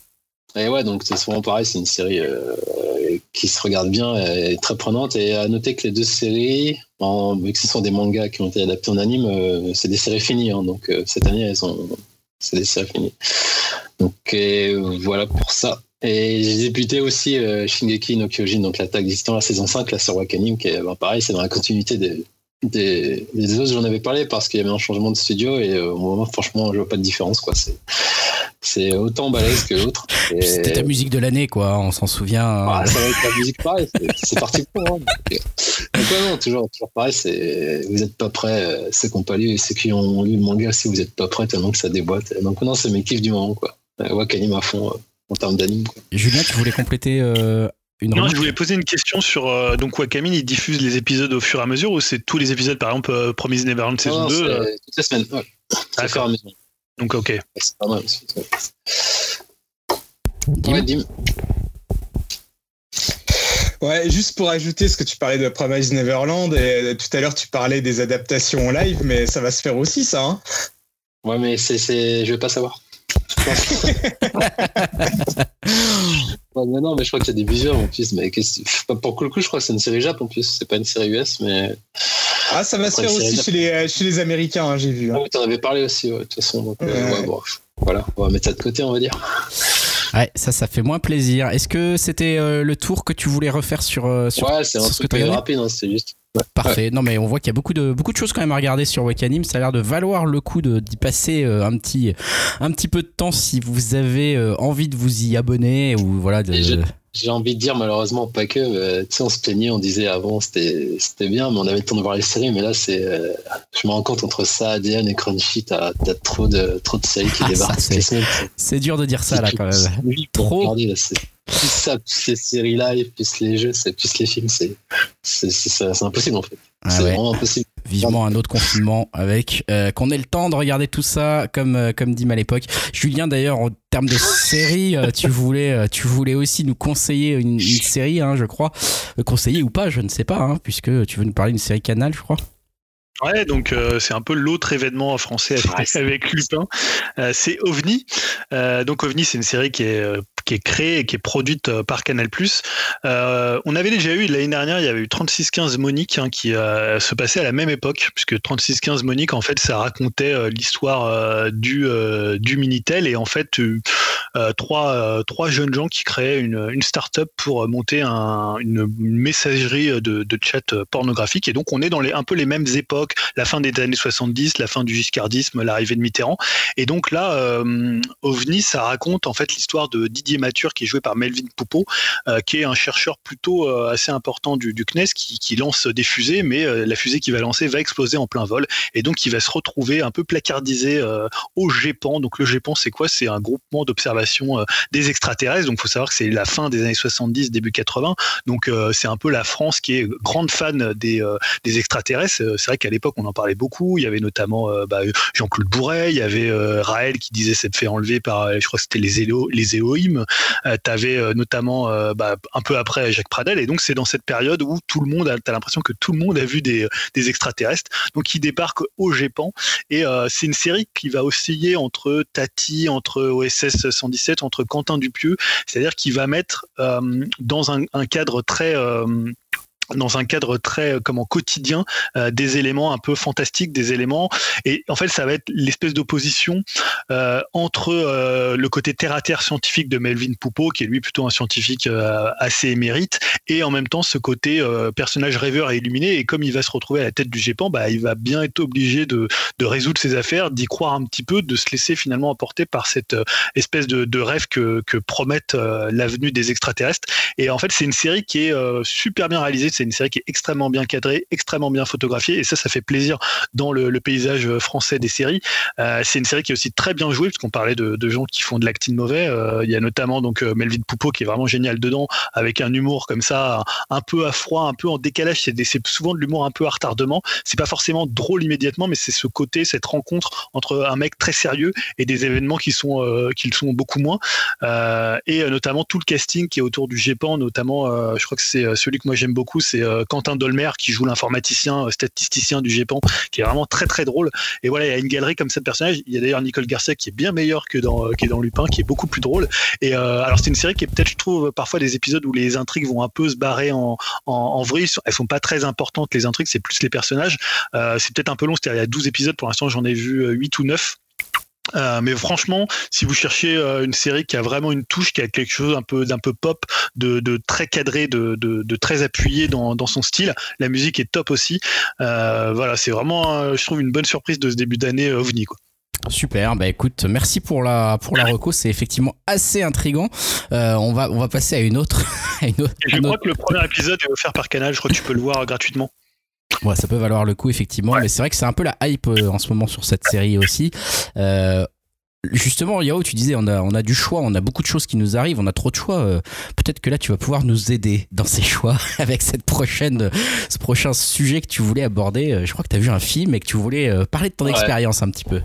Ouais, là on parlait de Lupin tout à l'heure, mais je, je crois que je préfère me revoir euh, dix fois Lupin que cette merde. Ouais, je vais parler de Sonic, hein, forcément, et après, comme avec Julien, on a l'habitude de dire, euh, c'est un peu euh, logique que ça se termine, enfin que ça, c'est la continuité hein, avec le destin Ouais, de Sonic, le petit jeu, euh, voilà quoi. Désolé, Jérémy. Donc, euh, comment dire, on va commencer par Jim Carrey, quoi. Ce serait bien qu'il raccroche, enfin qu'il raccroche. Non, mais qu'il, arrête les rôles à, la Ace Ventura les, euh, tu vois, il a plus l'âge, il a 60 ans maintenant, tu vois. Qu'il arrête de faire des conneries comme ça. S'il est vraiment insupportable dedans, c'est vraiment Jim Carrey que j'aime pas, euh, qui est dans les mimiques à 100%. T'as l'impression qu'il y a le film lambda déjà de base Sonic. Et à côté, t'as le show euh, Jim Carrey qui est, je trouve, euh, bah, c'est, nul quoi. Moi, je trouve ça, euh, je suis trop vieux pour ces conneries, comme dirait Danny Glover. Et je trouve ça bah, surjoué, caricatural, et c'est vraiment du Jim Carrey show quoi. Et je trouve que il est censé incarner, on va dire, le docteur Eggman. Après, je suis pas non plus un, un fin connaisseur de la série, mais je l'imaginais pas comme ça, on va dire. Après, en termes de réalisation, on parlait de Lupin, mais là, c'est pareil, hein, c'est digne d'un téléfilm M6, euh, avec des couleurs criards, des voilà, qui sont tout pourris. Le film est ultra con, je trouve, pour les gosses. C'est vraiment le, le bien contre le mal, aucune nuance, euh, des jeux d'acteurs euh, bien pourris. On en parlait d'ailleurs tout à l'heure. Tu l'as vu avec tes enfants? Et après, pour le coup, je- j'ai avec Maxence. Bah, après, je lui ai demandé si t'as bien aimé. Il a dit, oh, c'était cool, il y a Sonic. Donc voilà. Après, Ouais, ça ment pas sur, ça pas sur la marche du moment. On, en, on en parlait avec Dim, mais tu vois, euh, en plus dire que ce film c'est un des plus gros succès de 2020, ça, me- ça, ça, ça- ça me déprime, alors qu'un Bumblebee, tu vois, que ça a c'était vraiment un film intelligent, fait pour les gosses et les grands, alors que là, c'est vraiment. euh, si une personne, comme, comme disait Greg, euh, si une personne me dit en tant qu'adulte qu'elle a aimé ce film, là, je comprends pas. Vraiment. et si une personne qui me dit, j'ai pas aimé Mario, mais j'aime bien Sonic, je comprends encore pas, pas du tout. Parce que c'est digne d'un Mario. Pourtant, Mario, c'est 92-93, je crois. Ouais, tu vois, là, il n'y a plus euh, d'excuses. Hein. Là, il y a moins d'excuses. là. Si je veux trouver, des points, je dirais que le début est assez prometteur, mais il est en full 3D, donc forcément, et à partir du moment où tu rentres avec les humains, c'est plus la même. Et il y a un petit moment sympa, c'est à toute dernière minute, mais c'est voilà, c'est le caméo quoi. Et après, j'ai vu en français, peut-être que ça aide pas aussi, donc c'est c'est chaud. Et donc voilà, donc j'ai passé un très très mauvais moment, tout ça pour faire plaisir à son grand. Voilà ce que c'est dire. Eh ouais. Voilà. Merci pour ce témoignage. Julien, tu voulais réagir? Euh, ouais, je voulais demander à Yao s'il avait pas été sensible au fait que bah, tu sais, c'était le film quand même, il était parti sur de très mauvaises bases. On se rappelle quand ils avaient présenté le premier trailer, tu vois, ils ont tout refait et tout, et puis finalement le film c'est le plus gros succès de 2020.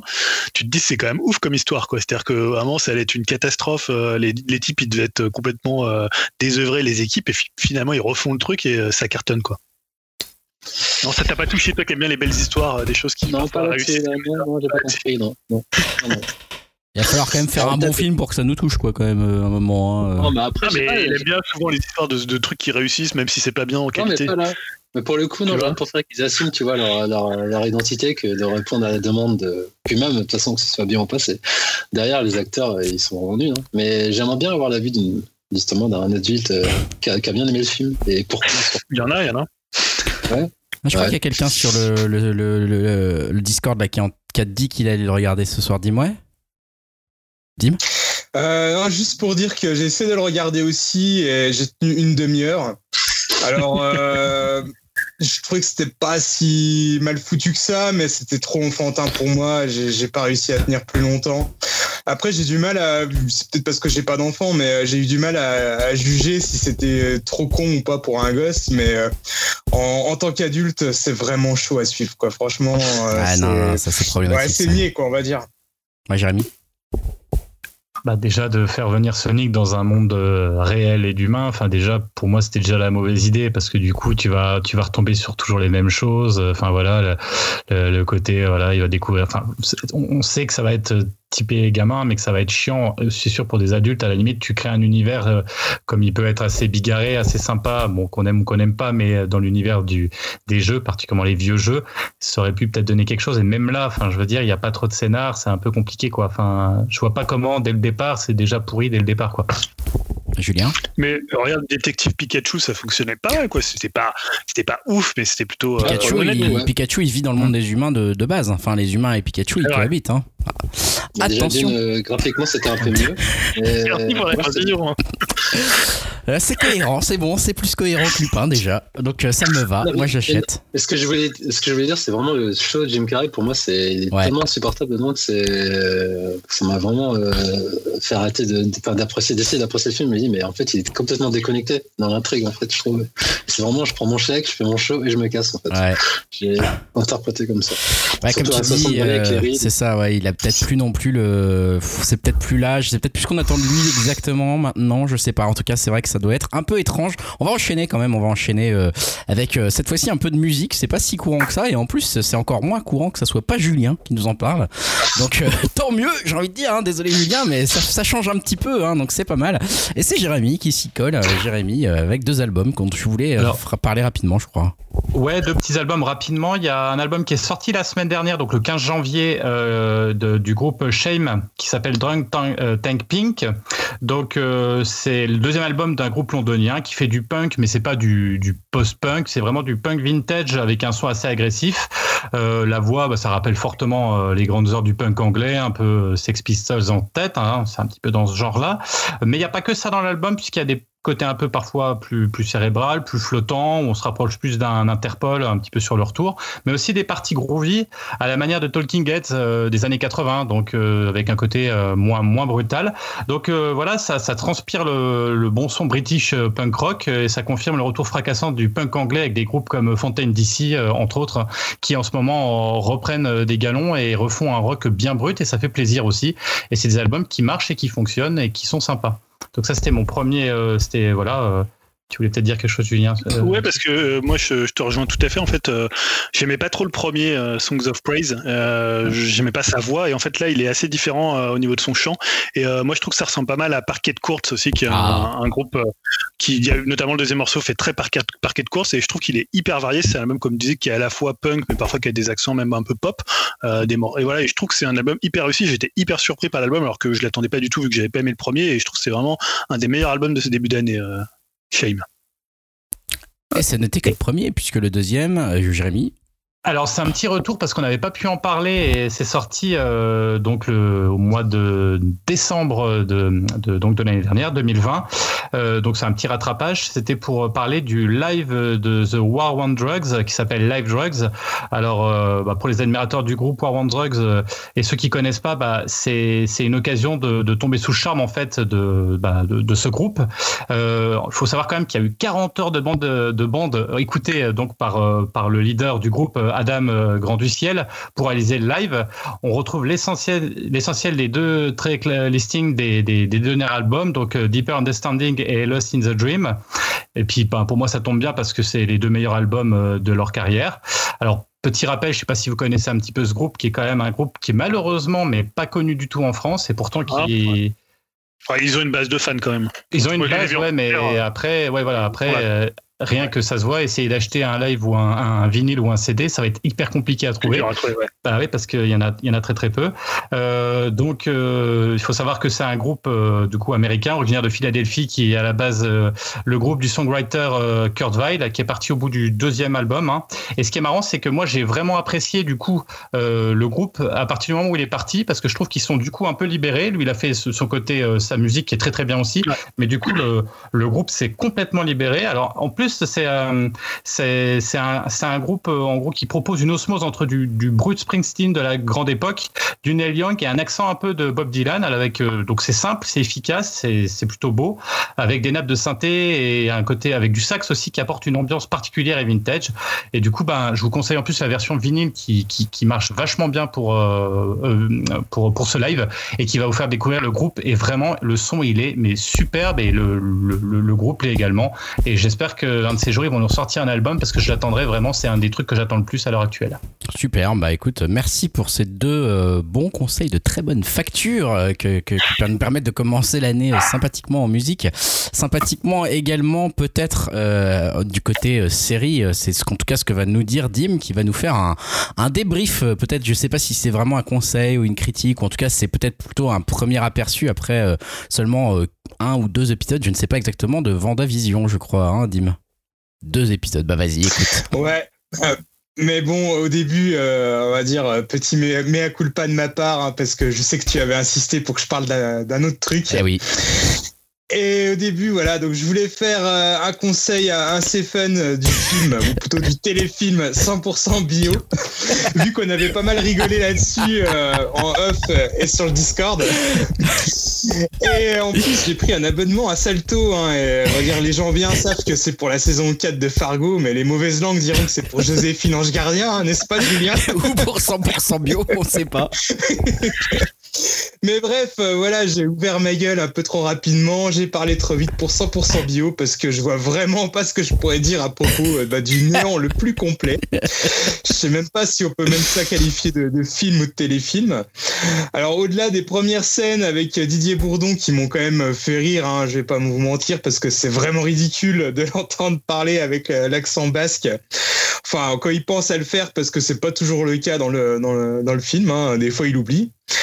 Et après, bah, il reste vraiment pas grand chose. Alors, si je pourrais peut-être éventuellement vous parler du gendre vegan, où j'ai rarement vu un acteur euh, vraiment mais aussi nul. Et ça fait aussi relativiser hein, sur l'acting de Lupin, mais genre vraiment. Il aurait sa place dans la saison 2. Ah ben non, mais sans déconner, euh, c'est euh, c'est Actor, Actor Studio euh, Lupin comparé à ça. Euh, Yao, tu voulais rajouter quelque chose?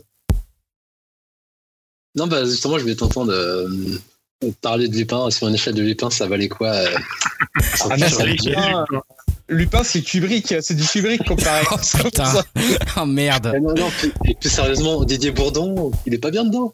Didier Bourdon, c'est une icône, tu vois. Sans déconner, bah, je- moi aussi j'aime bien Didier Bourdon, tu vois, c'est pour ça aussi que je voulais voir ce truc. Oh putain. Ça. Des fois, il nous Faites revenir Stan. de, de faire le, de faire son accent. Jérémy, tu voulais dire aussi autre Ah, chose? mais, mais c'est ça, mais c'est que vous vous rendez compte quand même qu'il ose dans le film. Il s'est dit Bon, allez, je commence, je fais l'accent. Et au milieu du film, il dit Allez, rien à foutre, je le fais plus. Mais il arrête de faire l'accent. C'est-à-dire que jusqu'à la fin du film, Ah, envie de le voir. tu te dis, mais non, il a arrêté. Il a, il a, il a dû dire, ils ont dû, enfin, je sais pas, il a dû discuter. C'est qui est-ce qui a fait le film hein C'est Antoniette, ouais. J'arrête. hein, c'est- ouais, bah, c'est pas grave. Bah, c'est pas grave. Les gens ils font pas gaffe. Bah, si, on a Les fait blagues les plus courtes sont les meilleures. Non, mais c'est, c'est, enfin, Mais, je euh, comprends pas. quoi. Et vous donnez trop envie, en fait. Est-ce que Jérémy, tu as eu quand même le temps de voir euh, la fameuse scène, euh, une espèce de battle où euh, ils s'affrontent avec la nourriture, où euh, t'as Didier Bourdon qui lui donne de la viande et lui il lui donne des produits véganes. Et c'est dans la surenchère la plus totale où à la fin, avec son accent à la con, il fait Tiens, je te donne des couilles de cochon ou des trucs comme ça. Et, l'autre il lui dit Non, ça, je te donne des cèpes macérés euh, et on va dire cueillis avec les pieds ou des trucs comme ça. Mais c'était ridicule, mais vraiment, mais d'une connerie, mais abyssale quoi. Il fait envie. Oh putain, ça Et donne envie, puis bon, ouais. enfin voilà. J'ai quand même le sens du sacrifice pour le podcast, mais là j'ai craqué. Déjà et d'une, je l'ai maté avec des amis parce que je voulais pas tomber tout seul dans ce désastre. Et euh, c'était tellement nul que bon, on a parlé et on a commencé un peu à boire devant ce film. Et euh, voilà, je pourrais pas trop vous dire autre chose Oh tellement que c'était nul. Et du coup, même pas, même pas vraiment drôle. Donc euh, voilà, bah, du coup, j'ai changé mon conseil et je vais plutôt vous parler de Vendavision, hein, qui est quand même beaucoup plus intéressant.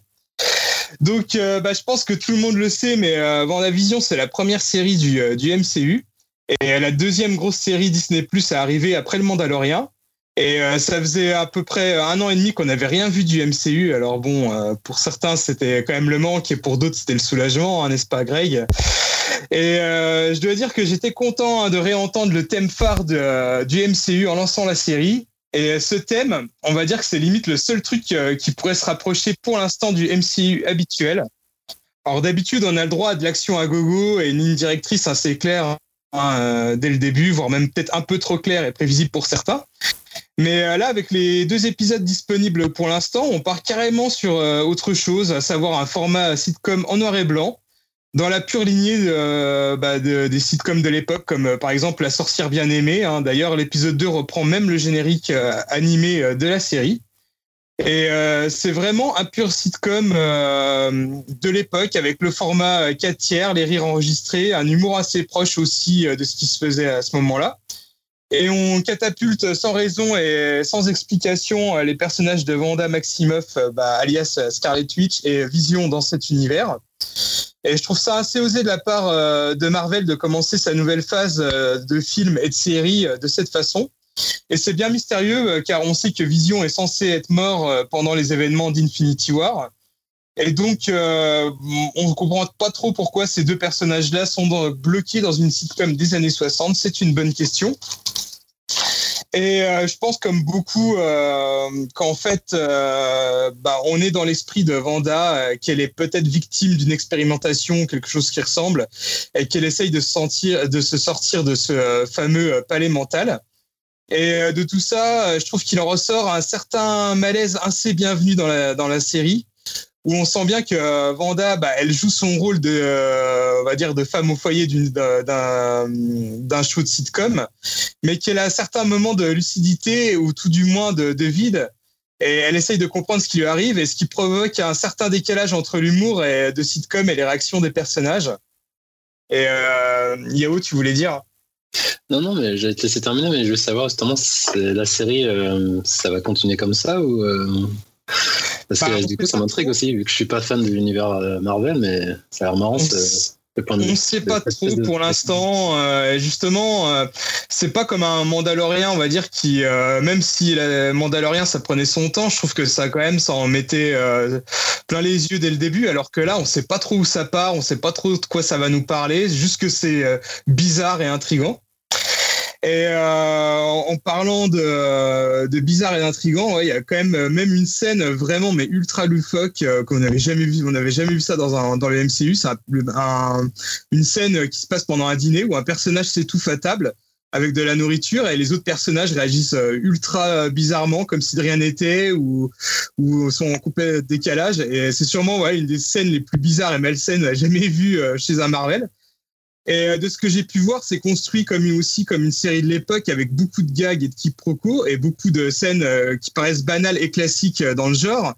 Mais en fait, je pense que rien n'est laissé au hasard et il y a beaucoup de déjà de fans qui font des théories et des métaphores sur beaucoup de moments importants de la vie de Vanda, comme si elle essayait de laisser des indices à elle-même sur sa situation dans ce qui a l'air d'être une prison mentale. D'ailleurs, les indices les plus évidents sont signés par la couleur qui débarque dans le noir et blanc, un peu à la façon d'un Sin City. Et euh, la série est aussi entrecoupée de fausses pubs. Alors sûrement qui provient aussi de l'esprit de Vanda, euh, car elle est- s'est bourrée de clins d'œil aux Avengers et à des moments traumatisants euh, de sa vie, comme la bombe Stark euh, qui a tué ses proches en Sokovie, ou encore les expérimentations euh, du baron Strucker euh, sur elle et son frère. Euh, bref, je trouve ça vraiment bien foutu, euh, toutes ces petites allusions, et surtout euh, le fait euh, qu'on soit aussi paumé euh, que elle dans cette série et qu'on a affaire à un, véritable puzzle à résoudre. Et euh, je pense que c'est vraiment une série où on pourra vraiment donner son avis euh, qu'à la fin et sur la durée, si, vraiment tout peut se, tenir et si cette boîte à énigmes euh, valait vraiment le coup ou pas euh, d'être vue. Et euh, la dernière chose, c'est bah, les deux acteurs euh, qui ont, c'est clairement pas les deux acteurs les plus mis en avant dans les films Avengers. Et là, du coup, euh, ça fait vraiment plaisir de les voir euh, au premier plan, surtout euh, qu'Elisabeth Olsen et Paul Bettany ont l'air de vraiment s'éclater et de prendre vraiment du plaisir à reprendre leur rôle euh, à contre-pied. Et euh, je pense qu'on va avoir encore de bonnes surprises. Hein. Et justement, Yahoo, tu demandais euh, si ça allait tout le temps être comme ça euh, jusqu'au bout. Mais à la fin de l'épisode 2, la couleur arrive et je pense que dans la suite, on va être plus axé sur des séries années 70-80. Et ça va sûrement encore passer sur autre chose. Donc ça peut vite devenir une historique de la télévision américaine en plus d'être une série Marvel. Et que vous soyez une fan ou pas du MCU ou lassé de cet univers, je pense que ça vaut quand même le coup euh, d'y jeter un coup d'œil car c'est vraiment un des projets les plus originaux jamais faits par le MCU. Et il y a de fortes chances pour que bah, j'y revienne en fin de saison pour voir si ça tenait ses promesses ou pas. Ouais, c'est clair. Yahoo, tu voulais reparler? Euh, ouais, non, du coup, ben, tu, tu- tu m'as, ça me donne assez envie de, de, de jeter un œil quand même, euh, vu le, ben, le format et la proposition. Et du coup, il y a combien d'épisodes? Euh, Il y en a neuf en tout. 9 en tout. Et ouais, bah, de toute façon, on ne sait pas plus s'il y aura d'autres euh, euh, personnages issus de l'univers. Ils arrivent quand même bien à garder le mystère. Euh, Bah, quand on voit par exemple la saison 2 de Mandalorian, euh, ils avaient fait des, plein de teasers et tout sur les deux trois premiers épisodes et tout le reste euh, c'était du grand inconnu. Donc ça se trouve ils ont peut-être fait la même chose avec euh, WandaVision à voir quoi. Ok. Il y a un numéro chez Jérémy, je sais pas. Ouais, on peut voir un espèce de truc se balader chez Jérémy. On lui a demandé ce que c'était, c'est un espèce de chien, mais le truc. c'est génial. Pardon pour ce petit aparté. Euh, Julien, tu levais aussi la main sur Vendavision Ouais, parce que tout à l'heure, Dim, tu parlais de Infinity War. Alors moi, tu sais, les Marvel, je les vois et je les oublie euh, totalement. Et donc, est-ce qu'il y a besoin d'avoir vu euh, tout, de se, re- de, se rappeler de tout le MCU Moi, par exemple, je sais même pas qui c'est Vanda, qui c'est Vision. J'ai déjà oublié. Donc, est-ce qu'il y a besoin quand même de me- que je me remette un peu à niveau, quoi, pour regarder Bah, la série? je, comme je disais, pas vraiment parce que pour l'instant ça a tellement rien à voir. Alors c'est bourré de- d'easter eggs et à mon avis euh, ouais, de, de scènes qui font référence à, à certains événements de la vie de Vanda, mais je pense que tu peux la regarder quand même sans, sans trop connaître l'univers. Et euh, aussi, euh, petit conseil dans le conseil, enfin moi ça m'intéresse pas vraiment parce que je connais les films quand même assez bien, mais Disney Plus a lancé une série qui s'appelle Marvel Legends et qui revient en 10 minutes sur chaque personnage et en fait ça sort au compte-goutte des, des grosses séries. Et donc là les deux premiers épisodes c'est sur Vanda et le deuxième c'est sur Vision. Donc tu peux regarder ça avant euh, de- d'être lancé dans la série. si tu veux. Ils sont pas cons, ils sont pas cons, mais c'est, je trouve ça sympa en fait. Moi, je, je suis assez, euh, pour le coup, je, je trouve la, le principe hyper sympa et j'aime bien le côté euh, prendre justement un univers ultra codé au point où on n'en pouvait plus. Hein. Tu l'as dit, Dim, c'était un peu mon cas. euh, l'univers Marvel, c'était quand même ultra codé, c'est toujours le même film quoi. Et, et justement, je trouve ça hyper intéressant de prendre un univers comme ça et de le foutre un peu ailleurs. Et là, ce que tu décris, je sais qu'on en a un peu parlé à côté dans, sur Signal, mais euh, euh, ouais, ça fait un peu presque Lynch, quoi, euh, si on abuse du terme, hein, bien sûr, forcément, mais tu vois, cette histoire de dîner où il y a un mec qui fait un truc super chelou, les autres gens réagissent pas vraiment, etc. C'est des, des, des scènes qu'on peut retrouver dans des films un peu étranges, et je trouve ça, enfin, je trouve ça hyper intéressant que Marvel aille vers là, en fait. Ouais, comme je disais, euh, ça crée un certain malaise à cette série entre les, les rires enregistrés, des gags, des gags qui existent vraiment dans la, dans la série, mais euh, on va dire qui est qui est en complet décalage avec des fois la réaction des personnages qui se sentent enfermés justement dans cette série. Et c'est ça qui est fort. Ouais, franchement très intrigant. Euh, écoute, tu nous en reparleras comme tu disais quand tu auras vu les 9 épisodes euh, parce que ça, ça- c'est intéressant, projet intéressant. Euh, et enfin, euh, pour terminer, les conseils et le podcast. Julien, euh, Julien, tu vas nous parler d'un jeu vidéo euh, dont Ouais. Dimitri a déjà évoqué l'existence tout à l'heure. Bah, évidemment, puisque c'est un jeu Star Wars, euh, comment est-il possible que, Dimitri n'en parle pas? Euh, Non, en fait, moi, j'étais un peu, euh, tu vois, j'étais un peu orphelin euh, du Mandalorian. Euh, donc, même si en ce moment je, jouais beaucoup à Yakuza, je me suis dit, je vais faire une petite pause Yakuza. Et euh, comme c'est un jeu qui est sur le Game Pass, euh, c'est Jedi Fallen Order, puisque le Game Pass EA a maintenant ajouté ses jeux au Game Pass. Et en même temps, il lançait un patch pour les séries X et PS5. Euh, donc, je me dis, bah, c'est l'occasion de le faire. Et bah, j'ai été vraiment surpris en bien par Jedi Fallen Order. Alors, pour resituer, ça se passe euh, cinq années, je crois, après l'épisode 3. Donc, on est dans la partie où bah, les Jedi sont traqués, notamment par les inquisiteurs ou les inquisitrices euh, de l'Empire. Donc c'est une période assez sombre et on incarne Cal, qui est un, donc un, jeune padawan qui a pas tout à fait fini sa formation de Jedi et qui va être obligé de se euh, reconvertir mécanicien, de se planquer en tant que mécanicien sur une planète, mais il va être débusqué et donc là ça va commencer une, quête euh, sur plusieurs planètes qui sont plutôt intéressantes d'ailleurs parce que moi j'aime bien notamment la planète des Wookiees. Et ça revient aussi sur pas mal de choses sur l'origine, l'origine des Jedi, l'origine de la Force, le côté un peu presque archéolo- archéologique un peu de, Star Wars que, moi j'aime bien. Et ce qui est hyper intéressant au niveau du jeu, c'est que pour un jeu, tu vois, Star Wars AAA, c'est complètement un Dark Souls euh, light. Alors je dis c'est like et à la fois light puisque c'est euh, le jeu, c'est un Dark Souls dans la construction, c'est-à-dire que les niveaux, le level design sont vraiment construits comme du Dark Souls avec notamment des sortes de feux de camp qui sont des endroits où tu vas pouvoir méditer pour augmenter tes points et qui vont en fait des endroits où tu vas à la fois pouvoir récupérer ta vie et en même temps refaire popper tous les ennemis et en même temps tu vas débloquer des raccourcis dans euh, dans les niveaux qui vont te permettre euh, d'éviter justement ces ennemis. Donc t'as pour ceux qui ont joué à des Dark Souls, à des Bloodborne, c'est exactement la même construction. Et d'ailleurs, le jeu, moi, je l'ai commencé en difficile, bah, il surprend vraiment par sa difficulté. C'est-à-dire qu'au début, tu arrives, bah, tu as un, pauvre bouquetin là, ou une espèce d'araignée qui te crache des trucs et elle va te tuer en, deux coups. Donc au début, ça surprend un peu. Alors après, c'est une fois que tu gagnes tous tes pouvoirs, que tu as le contrôle de la force, que tu peux euh, jusqu'à pouvoir envoyer ton sable sur les ennemis, tu vas beaucoup plus euh, rouler sur le jeu. Mais le jeu, il reste quand même souvent. euh, euh, en plus, ils aiment bien planquer des petits ennemis, tu vois, des petits endroits un peu à la Dark Souls. Tu vois, des fois, tu as genre un, comme un Stormtrooper qui est planqué juste à droite, tu l'avais pas vu venir, donc euh, il peut te met deux trois coups, il peut te tuer. Donc ça, euh, j'étais assez surpris de ce côté-là. Et euh, alors le jeu est plutôt d'ailleurs très joli parce qu'en fait je parle de Dark Souls mais c'est aussi un mélange on va dire entre Dark Souls et un Uncharted ou un Tomb Raider avec pas mal de séquences de, de grimpettes et des séquences notamment euh, quelques trucs un peu euh, tu vois euh, roller coaster très très blockbuster. Notamment euh, tu prends toute l'intro pour le coup qui est assez qui est assez qui est assez magnifique. Le jeu est plutôt beau après dans les autres phases mais on va dire que c'est c'est un petit peu moins beau qu'un Uncharted notamment les animations qui peuvent faire un peu dater. Mais honnêtement moi je prends beaucoup de plaisir à le faire. C'est un jeu qui est très très long. D'ailleurs j'étais un peu surpris. Je me disais ouais je vais faire un petit jeu entre pour faire une petite pause de Yakuza et en fait ça fait bien je crois je suis pas en- je l'ai pas encore terminé mais euh, là je suis à- je pense que je suis à peut-être aux trois quarts du jeu et je suis déjà au moins à 20-25 heures de jeu tu vois Euh, ouais euh, Dim tu voulais dire sur la durée de vie? Euh, ouais, moi je l'ai fait et je l'avais fini. euh, je crois que j'avais mis à peu près 35 heures. Ouais. Et juste pour te dire, euh, tu vas voir, la dernière heure c'est épique. hein. Et Bah, j'avoue. Ah, Ouais, vas-y. vas-y, non non ouais, je trouve aussi que c'est assez épique sur plein de scènes euh, là où j'en suis déjà euh. Et je voulais juste avoir une petite précision vu que tu le fais sur Série X euh, et en version euh, avec le patch. Euh, la planète des, des Wookiees Kashyyyk, c'est c'est bien plus beau parce que moi je sais qu'à l'époque quand j'en avais parlé, ce que j'avais dit c'était que euh, sur Kashyyyk c'était un peu la catastrophe, ça, ça ramait, ça frisait, c'était vraiment pas beau. Non, bah c'est hyper fluide, c'est du 60 FPS. euh, euh, en fait, voilà, ils ont. Alors le, le, le patch qu'ils ont fait, c'est pas un patch de ouf. Ils ont pas rajouté du ray tracing partout, mais c'est vraiment. euh, ils ont débloqué le framerate, ça tourne à 60. Il y a- j'ai- vraiment, j'ai pas vu de. J'ai eu juste un moment une saccade, mais c'était dans une euh, scène cinématique, donc ça avait rien à voir avec euh, avec euh, finalement le, le patch qu'ils avaient fait. Non, non, ça tourne vraiment nickel. hein. Si vous le Ok, faites, d'accord.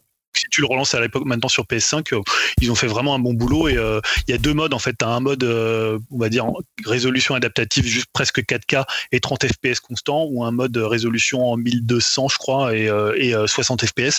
Et franchement pour un jeu comme ça, le 60 FPS s'impose vraiment parce que t'as quand même un timing des parades qui est assez précis. D'ailleurs, je me suis dit que c'est un jour, il faudrait qu'on fasse ce débat sur la difficulté parce que moi je suis toujours, ça m'énerve un peu quand j'entends des gens qui disent ouais mais finalement un jeu il est pas forcément s'il est bon un jeu il sera il sera aussi bon en mode normal qu'en mode difficile. Or là c'est marrant parce que finalement le mode plus difficile il change la fenêtre la fenêtre de parade. Or la fenêtre de parade dans le jeu elle est hyper importante. C'est à dire quand tu vas le faire en mode euh, facile la fenêtre de parade elle va être euh, au maximum. Donc dès que tu vas appuyer sur le bouton ça va pareil ça va faire un contre. Tandis que quand tu augmentes la difficulté bah ça va faire en fait ça va être beaucoup plus dur. Donc tu vas avoir une approche du jeu qui est différente. C'est un peu comme si dans un Souls tu baissais la difficulté et on te disait que tu as la même expérience que quelqu'un qui joue avec la difficulté. Je dis pas que ça faut faire ça pour tous les jeux et que finalement la difficulté dans un jeu faut que les jeux soient durs mais simplement pour montrer que même à Last of Us bah, quand tu vas avoir moins de ressources euh, à disposition ou moins de balles bah, tu vas jouer différemment. Si un Resident Evil bah, tu as, un bazooka dès le début bah, tu vas pas euh, flipper autant que si tu as ton couteau et, euh, et trois armes dans ton flingue quoi. Donc souvent la difficulté la répartition des ressources bah, ça joue sur l'expérience du joueur. Donc la difficulté elle est pas la même quand tu joues en ultra facile où tu désingues tout le monde alors et en, difficile quand c'est compliqué même de tuer une, pauvre ara- araignée quoi. Donc voilà, franchement très très bonne surprise. J'ai j'ai là j'y joue de tous les jours depuis euh, une semaine. Je, je le trouve vraiment vraiment excellent. Et euh, voilà, ça continue mon ma, ma nouvelle ascension Star Wars après Mandalorian et après euh, les derniers Jedi que j'aime beaucoup aussi. Donc voilà, parce que moi je suis un peu un, je suis un fan de Star Wars, mais un peu déçu par certains épisodes. Et je suis content qu'il y ait euh, voilà. Donc j'espère qu'il y aura un deuxième hein, d'ailleurs, parce que hier elle l'avait annoncé, mais euh, ça serait vraiment cool. Vadim? Ah, la prochaine étape pour toi, Julien, ça sera Clone Wars et Rebels. Sur Ah ouais, ouais, faudrait que je re- regarde, ouais. Mais non, en plus, je suis.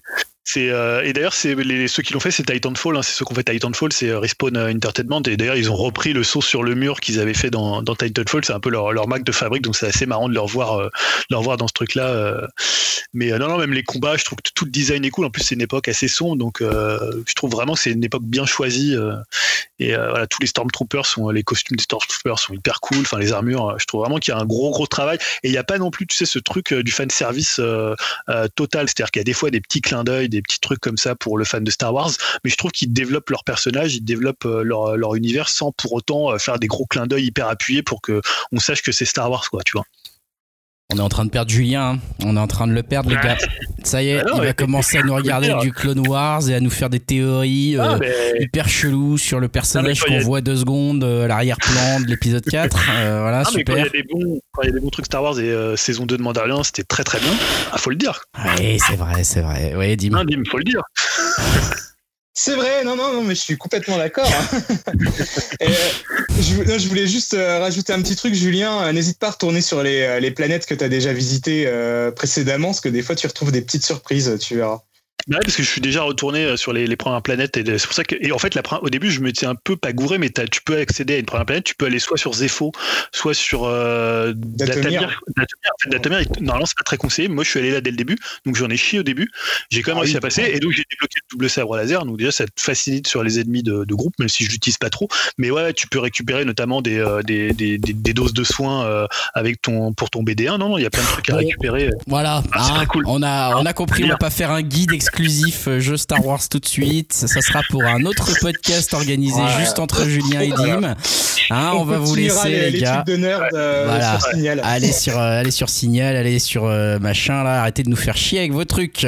Voilà, merci en tout cas les gars, merci beaucoup pour tous ces bons conseils.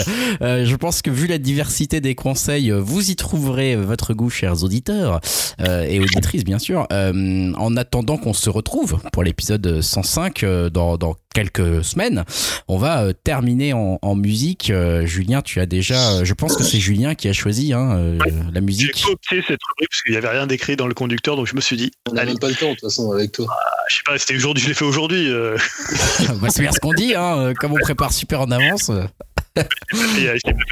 Donc, euh, c'est euh, un Californien qui s'appelle Corey Hanson. Alors, vous le connaissez peut-être parce que c'est le leader d'un groupe qui s'appelle Wand, euh, qui est un groupe de garage rock avec des influences heavy metal qui le rapproche assez de Ty Segall, donc je parle souvent ici, qui est son meilleur pote, puisqu'on les a découverts l'année dernière dans un side project. Ils avaient notamment un morceau qui s'appelle She's Beam, qui était plutôt cool. Et en parallèle, il avait lancé une carrière plutôt solo, plutôt folk, avec un premier album. Et là, il va publier son deuxième album qui va s'appeler, euh, je ne sais plus comment d'ailleurs, mais le morceau s'appelle Angeles. Et donc là, si je vous avais dit, bah, c'est garage rock metal, bah, pas du tout. Là, c'est du folk, un peu dans l'esprit de euh, Elliott Smith. D'ailleurs, Angeles, c'était aussi un morceau de Elliott Smith, époque Heather et Or, si je ne dis pas de, de bêtises. Et d'ailleurs, le morceau, il fait un peu penser. Il y a un côté un peu psyché dans, dans, dans les arrangements et, et dans sa voix. Et moi, je suis tombé totalement sous le charme de ce morceau, donc euh, Angeles, donc de Corey Hanson. Eh ben, on écoute ça. Et euh, en attendant de vous retrouver dans 15 jours pour euh, le numéro 105, euh, voilà, on vous dit amusez-vous bien. Venez nous dire un petit peu euh, ce que vous avez pensé de Lupin si c'est pas déjà fait sur Discord. Euh, Ouais. si vous osez, hein, euh, si vous avez aimé, venez oser le dire. hein, venez vous confronter euh, à nos arguments.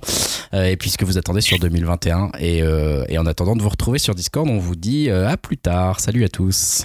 Salut à tous. Salut. Salut. Salut